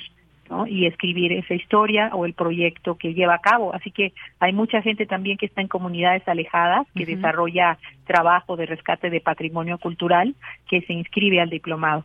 Muy bien, pues están, están muy a tiempo quienes nos estén escuchando, quienes puedan por ahí correr la voz de este diplomado. Eh, quienes nos están escuchando, ¿cómo pueden hacer? ¿Dónde se tienen, eh, qué página meter? Eh, ¿Cómo pueden hacer su inscripción al diplomado? Bueno, pueden buscarnos y hacer la inscripción al diplomado directamente a la Liga de LEM, Centro de Producción de Lecturas, Escrituras y Memorias, que es lem.memoria. Eh, ese, nos pueden buscar así en todas las redes. Hay que recordar la doble M, LEM México, o pueden encontrarnos en www.lemmexico con Eh, pueden llamarnos al WhatsApp 55 5401 5000 o escribirnos al correo hola arroba México con doble m punto com. Y si ya de plano esto está muy complicado, bueno, pues me buscan así como Laura Atie, A-T-H-I-E, y también me encuentran en todas las redes, o a Efren Calleja Macedo, Efren Calleja, que es el codirector, también lo encuentran en todas las redes. Muy bien, bueno, pues ahí ya tenemos los detalles también para poder inscribirnos si alguna persona que nos esté escuchando le interesa, ya con todo este contexto de qué trata, quiénes participan, cómo se da, en qué modalidad, con todo esto que nos platicabas, esta plataforma que ya tiene el propio Centro LEM. Pues muchas gracias, gracias Laura Tie por invitarnos, por hacernos esta, eh, pues esta oportunidad, abrirnos esta oportunidad que me parece que es eso, una posibilidad para aprender sobre estos temas en específico. Hay gente que pues tiene avanzados quizás algunos proyectos y todo para darles forma, pues qué mejor que sean parte de este diplomado. ¿Algo más que quieras comentar, Laura? Pues nada más reiterar, Deyanira, que, que en Puebla y en LEM nuestra misión de vida es precisamente esta, es apoyar a que la gente, como tú bien dices, encuentre maneras de rescatar esta historia que a veces no está en el concierto de la historia oficial. Y les invitamos a que conozcan el diplomado, realmente es un espacio de encuentro emocional, vivencial y también de saberes que nos transforman. Y no lo decimos nosotros, sino los alumnos y las alumnas que nos entregan al final un, reporte, un ejercicio escrito donde cuentan qué pasó con ellos antes y después de haberlo cursado. Y agradecer sobre todo el espacio de Yanira, siempre es un gusto y una alegría hablar con, con ustedes. Bien, pues para nosotros también muchas gracias Laura Atie, directora del Centro de Producción de Lecturas, Escrituras y Memorias LEM. Muchas gracias y dejamos también esta información ahí en nuestras redes sociales. Un abrazo y que pues sea otro diplomado también muy exitoso y lleno de muchas personas que están aprendiendo de estos temas. Gracias, Deyanira, bonita tarde. Igualmente, hasta luego. Gracias a Laura Atie y esta invitación que nos deja a este diplomado. Continuamos. Prisma RU. Relatamos al mundo.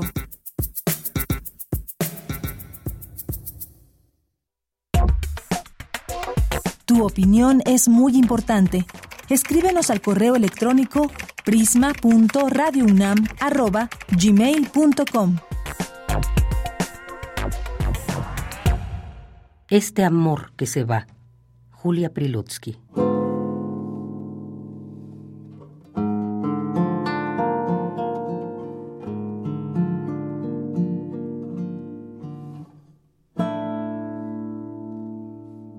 Este amor que se va, este amor que se me pierde, esta obscura certeza de vacío, mi corazón, mi corazón ya no es mío sin nada que le implore ni recuerde.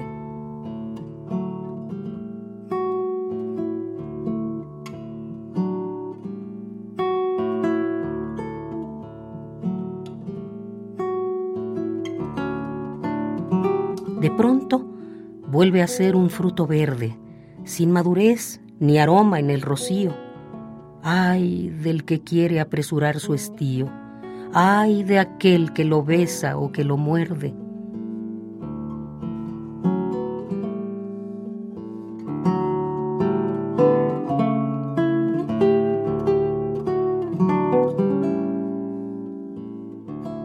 Yo sé que algo persiste todavía, pero no existen ya ni la alegría, ni la embriaguez radiante, ni la lumbre ardiendo en la mirada y en los labios, ni exaltación, ni búsqueda, ni agravios, apenas una cálida costumbre.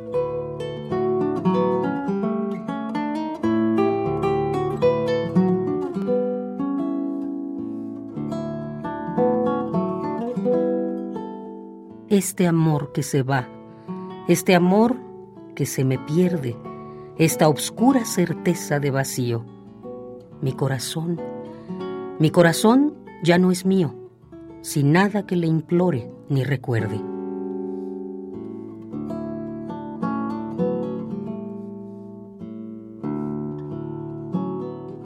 Este amor que se va, Julia Prilutsky.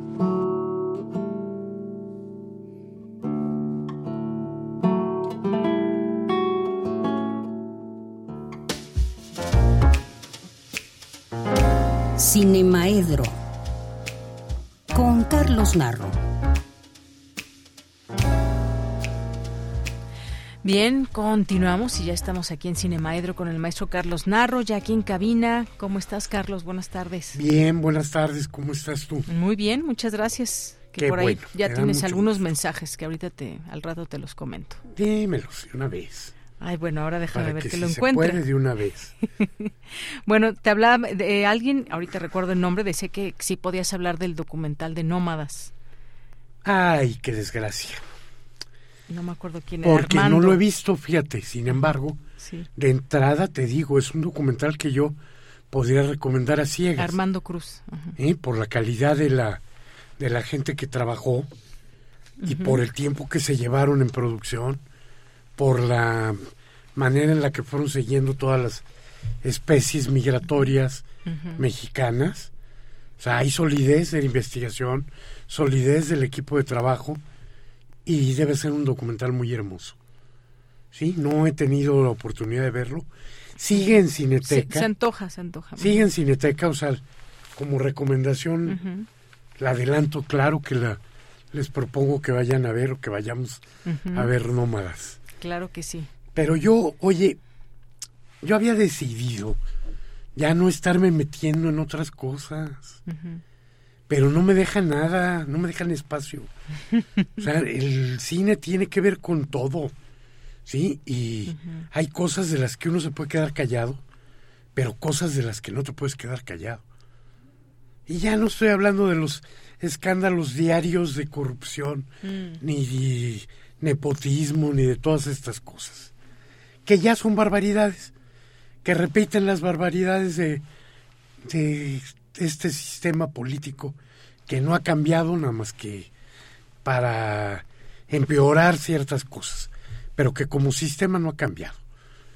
¿no? Sigue siendo un sistema presidencialista, de eh, disciplina, de obediencia, que tú sabes que esa es la palabra que más me repugna, ¿no? O sea, no es posible. Cuando uno obedece, está uno cediéndole a alguien la capacidad de decidir. Y cuando eres un chiquito, pues está bien que tu papá te diga no metas los dedos en el enchufe. Si desobedeces, pues te va a dar un toquezón. Te vas a quedar pegado un ratito, no la vas a pasar bien. Pero no me refiero a eso con, con la, la obediencia. Hay una cosa que es vergonzosa. Vergonzosa y eh, a todos nos debe de lastimar, que es lo que hicieron en el Senado el viernes pasado. Esa manera de hacer trampa, ¿no? De jurar a una a una senadora mientras la otra está trabajando con representación del Senado. O sea, eso es una trampa, pero vulgar, repugnante decidir cosas que ni siquiera han leído, solo por obediencia. Una obediencia vergonzosa, porque con poquito que hubieran leído estos seres que se envilecieron a sí mismos con esa manera de, de actuar, gente digna como doña Ifigenia, mm. Cuando se dio cuenta de lo que iba a pasar, se retiró. No les iba a dar un solo pretexto para para tenerla ella, este, que tiene la medalla Belisario Domínguez, haciendo que Belisario Domínguez se revuelque en su tumba, pues, ¿no? Porque más lacayos, incluso que el Congreso con Díaz Ordaz, donde hubo un par de voces, cuando menos, de priistas que se inconformaron con los ataques a Barrosierra, ¿no? Pero estos no tienen ni la mínima vergüenza. Ellos son una vergüenza para México. Y además aprobando cosas que nos lastiman. Cualquier persona que diga que luchó contra la militarización y que vota porque en el consejo de este fantasma que están inventando para sustituir al CONACIT se supla el voto de la UNAM o la presencia de la UNAM con la de la Sedena? ¿Estamos hablando en serio? ¿Estamos hablando en serio que destruyes un organismo que puede haber tenido todas las fallas?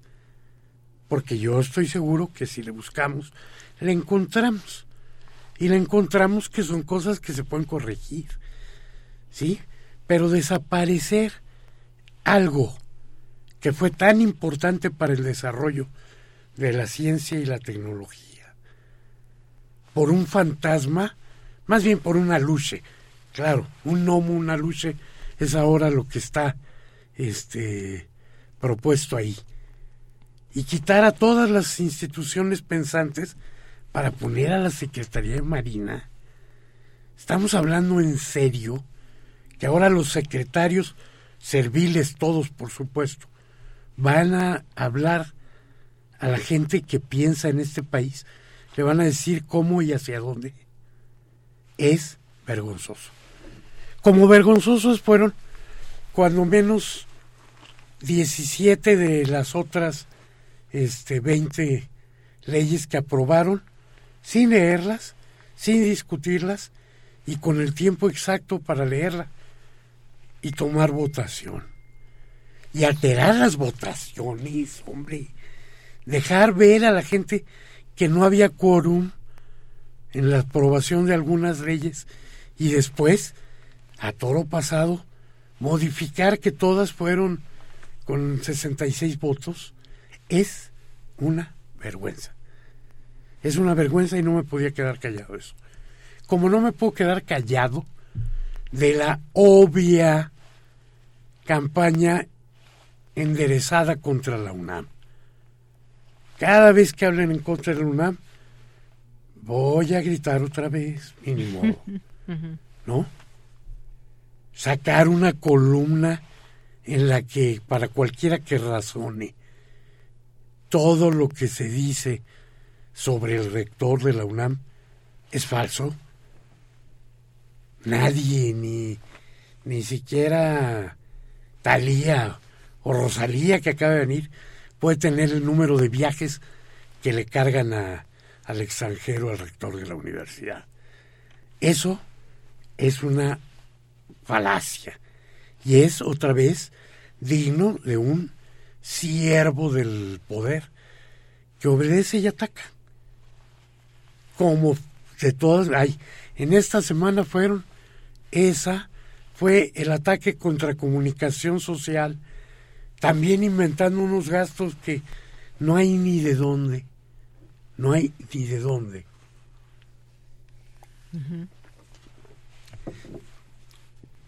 Cuando llevan tres intentos que después mejor se retachan, de modificar la ley orgánica, donde se descubre que quieren modificarla para favorecer a una persona, para acomodarla con a favor de alguien que ya cumplió la edad que está de límite y cambiarla. Mm. Es una cosa abominable, ¿no? La ley orgánica ha sido un factor de equilibrio de la universidad y lo siento, yo toda mi juventud fui enemigo de la Junta también, porque me parecía muy eh, terrible que, como decíamos en, en mis tiempos, 15 viejitos decían por todos. Pero esos 15 viejitos han permitido que no que no se caiga la universidad. ¿Sí? Que cuando cae un rector haya el equilibrio suficiente para escoger al siguiente. Y bueno, ya me ganó la emoción y entonces ya no les dije todas las cosas importantes en los que se nota la presencia de la universidad en el cine mexicano. Eso lo dejamos para la siguiente. Muy bien. Para la siguiente que tengamos que hablar en defensa de la universidad. y sí, tus recomendaciones. Mis recomendaciones, bueno, pues este obviamente nómadas que, que comentaba alguien del Armando Cruz. Y que la recomendación me la tomo para mí también. ¿no? Vamos a ver. Este, Araña Sagrada en la Cineteca ah, Nacional. Esa sí la vi, muy buena. Sí, muy buena. Cenote, una película México-japonesa de Kaori Oda, que no le he visto, pero nada más les digo, a lo mejor es su única posibilidad de conocer un cenote vivo, ¿sí? Porque la cueva mayor la destruyeron en estos días. Entonces, y en la filmoteca de la universidad está un ciclo de Agnès Barda, de Agnes Barda, no se lo pierdan, la gran abuela de la nueva ola francesa. Muy bien, bueno, pues ahí anotadas estas recomendaciones. Carlos, muchísimas gracias como siempre. No, hombre, gracias a todos ustedes. Bien, pues buenas tardes y continuamos. Cultura RU.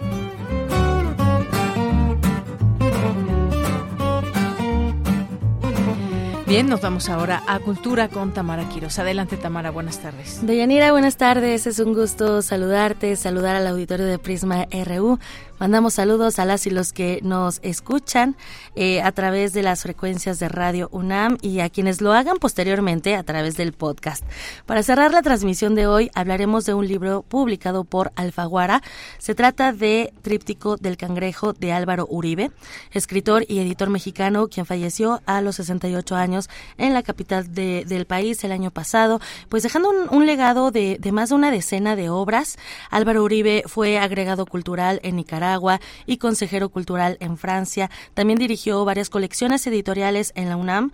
En Alfaguara eh, publicó las fábulas ensayísticas Caracteres y la novela Los que no en 2021 y en este año se lanzó Tríptico de Cáncer y para contarnos más detalles de esta publicación en la línea nos acompaña Teddy López Mills. Ella es poeta, traductora, escritora y también eh, compañera de vida de Álvaro Uribe. Teddy, bienvenida a estas frecuencias universitarias. Eh, muy buenas tardes tardes. Muy buenas tardes, muchas gracias por recibirme. No, al contrario, gracias por tomar la llamada, sobre todo Teddy, para hablarnos de este libro póstumo. Por favor, cuéntanos eh, pues los detalles, ¿no? Tenemos eh, esta información de eh, que entre enero de 2008 y marzo de 2022 Álvaro Uribe enfrentó el cáncer en tres ocasiones y tú estuviste ahí. Sí, mira, el primer cáncer fue en 2008 eh, fue un cáncer de cáncer de pulmón en el pulmón derecho y eh, cada digamos en cada uno de, estos tres episodios de cáncer Álvaro eh, decidió escribir un diario llevó un diario. Entonces el primer el primer diario se llama Cuaderno de la Paciencia lo empezó a escribir en 2008 lo terminó de escribir a finales del 2008 y en 2009 lo transcribió eh, en un archivo, a una, lo pasó a un archivo de su computadora y escribió un prólogo porque tenía toda la intención de publicar el libro ese año. Eh, decidió no publicarlo, eh, digamos, postergar la publicación y utilizar, digamos, la experiencia de su cáncer en las dos próximas novelas que escribió, que son Morir más de una vez y Autorretrato de familia con perro. Luego, cuando estaba escribiendo la novela Los que no, que resultó ser su última novela, en 2018 le descubrieron un cáncer de próstata y entonces Álvaro incorporó como diario de ese cáncer, lo, lo, incorporó a la novela Los que no. Entonces digamos que es el diario más novelado de los es el diario novelado del tríptico del cangrejo. Es el segundo diario que se llama El árbol ese diario, El árbol, forma parte, es la última parte de la novela Los que no. El tercer diario, que se llama Tres Cangrejo, Álvaro lo empezó a escribir en noviembre de 2021, cuando le dieron un diagnóstico muy adverso de cáncer en el pulmón izquierdo. Inmediatamente después de, de, conocer el resultado, de que el doctor se le diera el resultado, empezó a escribir este diario de lunes a viernes durante casi tres meses. Todos los días le dedicaba media hora, una hora a la, a la escritura eh, en su cuaderno, en el cuaderno de este, de, de, este tercer cáncer.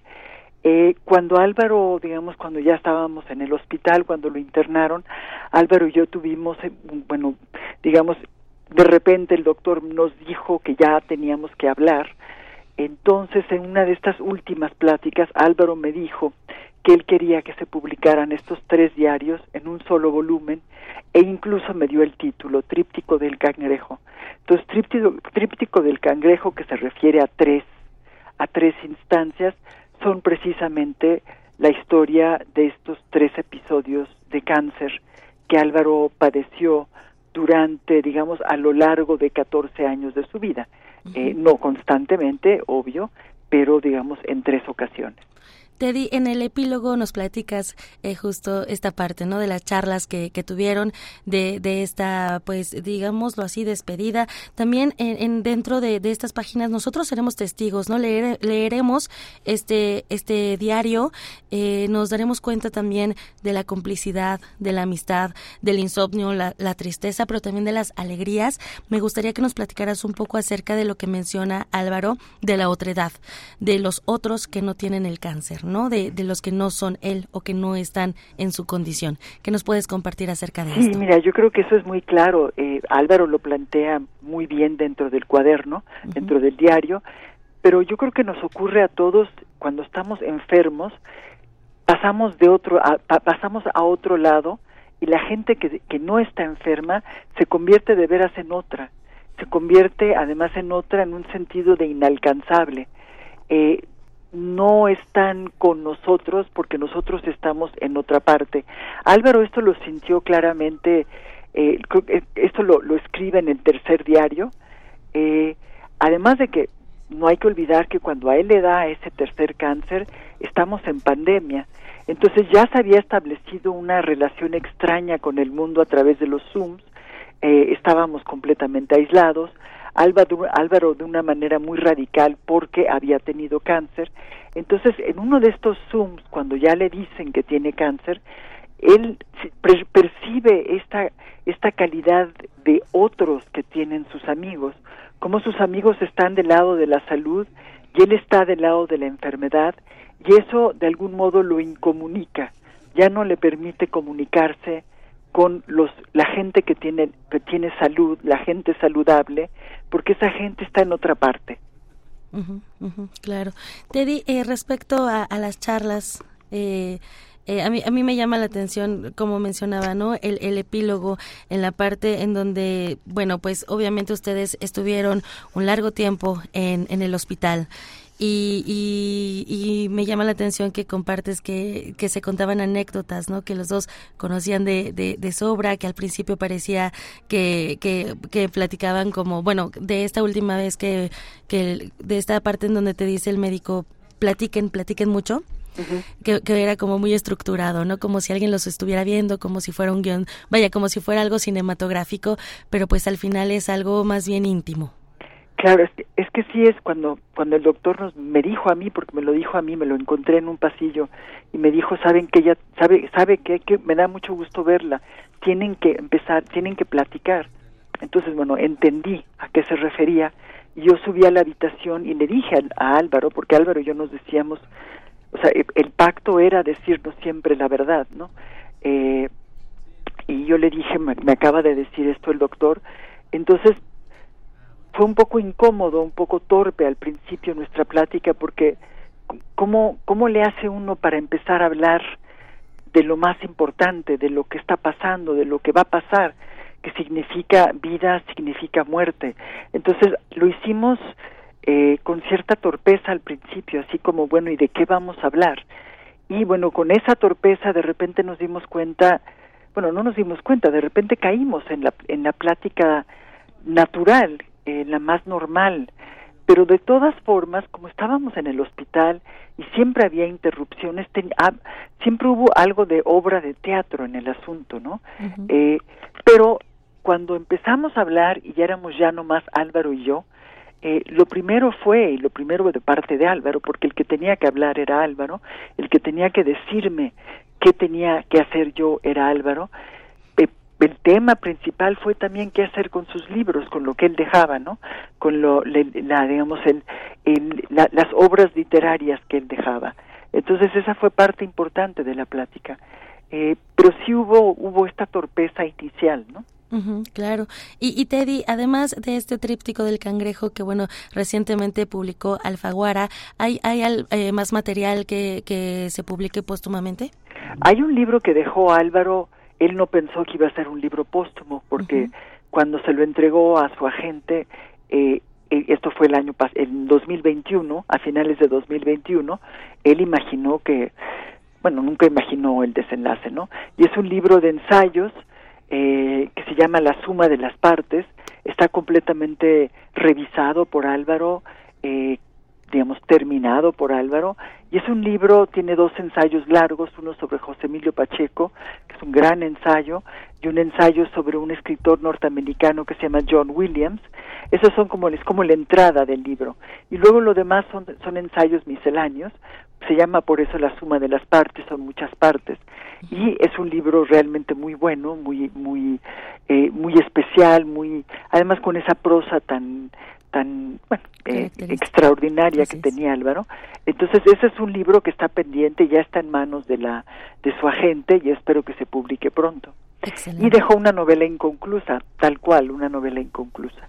Excelente, pues estaremos al pendiente de, ese material. Mientras tanto, invitamos a nuestro auditorio a que conozca más de Tríptico del Cangrejo, más de Álvaro Uribe, más también de ti, Teddy López Mills, eh, como compañera, pero pues también como escritora, como, como ensayista. Y, pues también, eh, nada más para finalizar, Teddy, ¿habrá alguna presentación próximamente? No, no presentación de este libro, aunque tendrá que ver con este libro, pero qué bueno que me preguntas. El 21 de mayo a las 12 eh, va a haber un homenaje a Álvaro en la Sala Ponce de Bellas Artes. Van a participar Pura López Colomé, Fabio Morábito, Luis Miguel Aguilar y Genei Beltrán. Eh, es un homenaje a Álvaro porque hay que hacerle un homenaje a Álvaro, pero también porque Álvaro iba a cumplir 40, eh, perdón, 70, 70 años este año, entonces es una forma póstuma una especie de cumpleaños póstumo de Álvaro.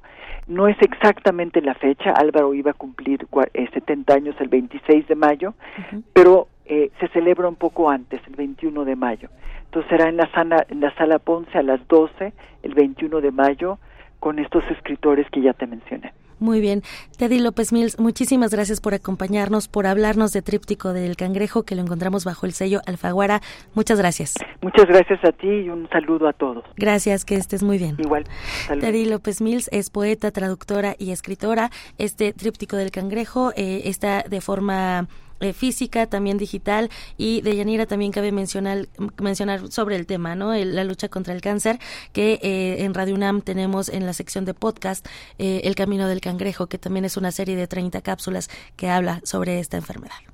Muy bien. Tamara, muchas gracias. Gracias a ti. Yo regreso el lunes con más información. Que tengan excelente tarde. Gracias para ti también. Muy buenas tardes. Nosotros nos escuchamos el día de mañana en punto de la una de la tarde con más información, con una nueva propuesta informativa.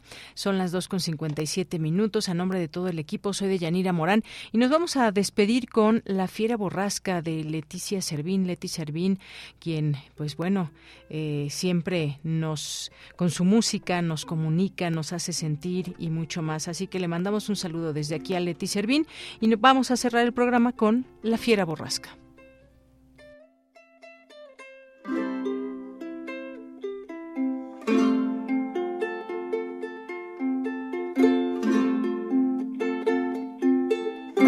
Hablar me impiden mis ojos y es que se anticipan ellos viendo lo que de decirte.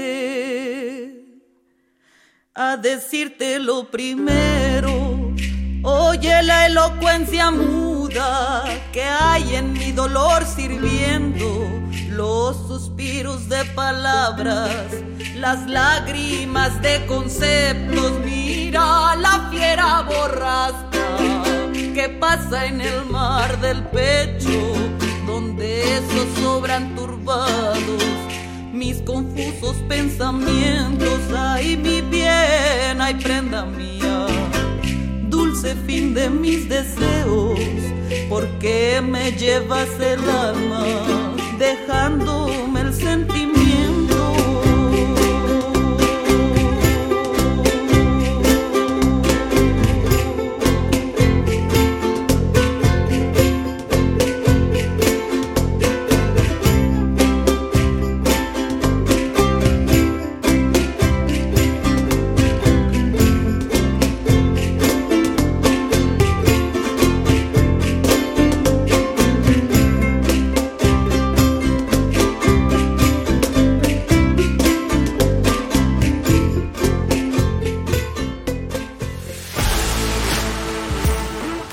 Radio UNAM presentó Prisma RU. Una mirada universitaria sobre los acontecimientos actuales. Prisma RU. Relatamos al mundo.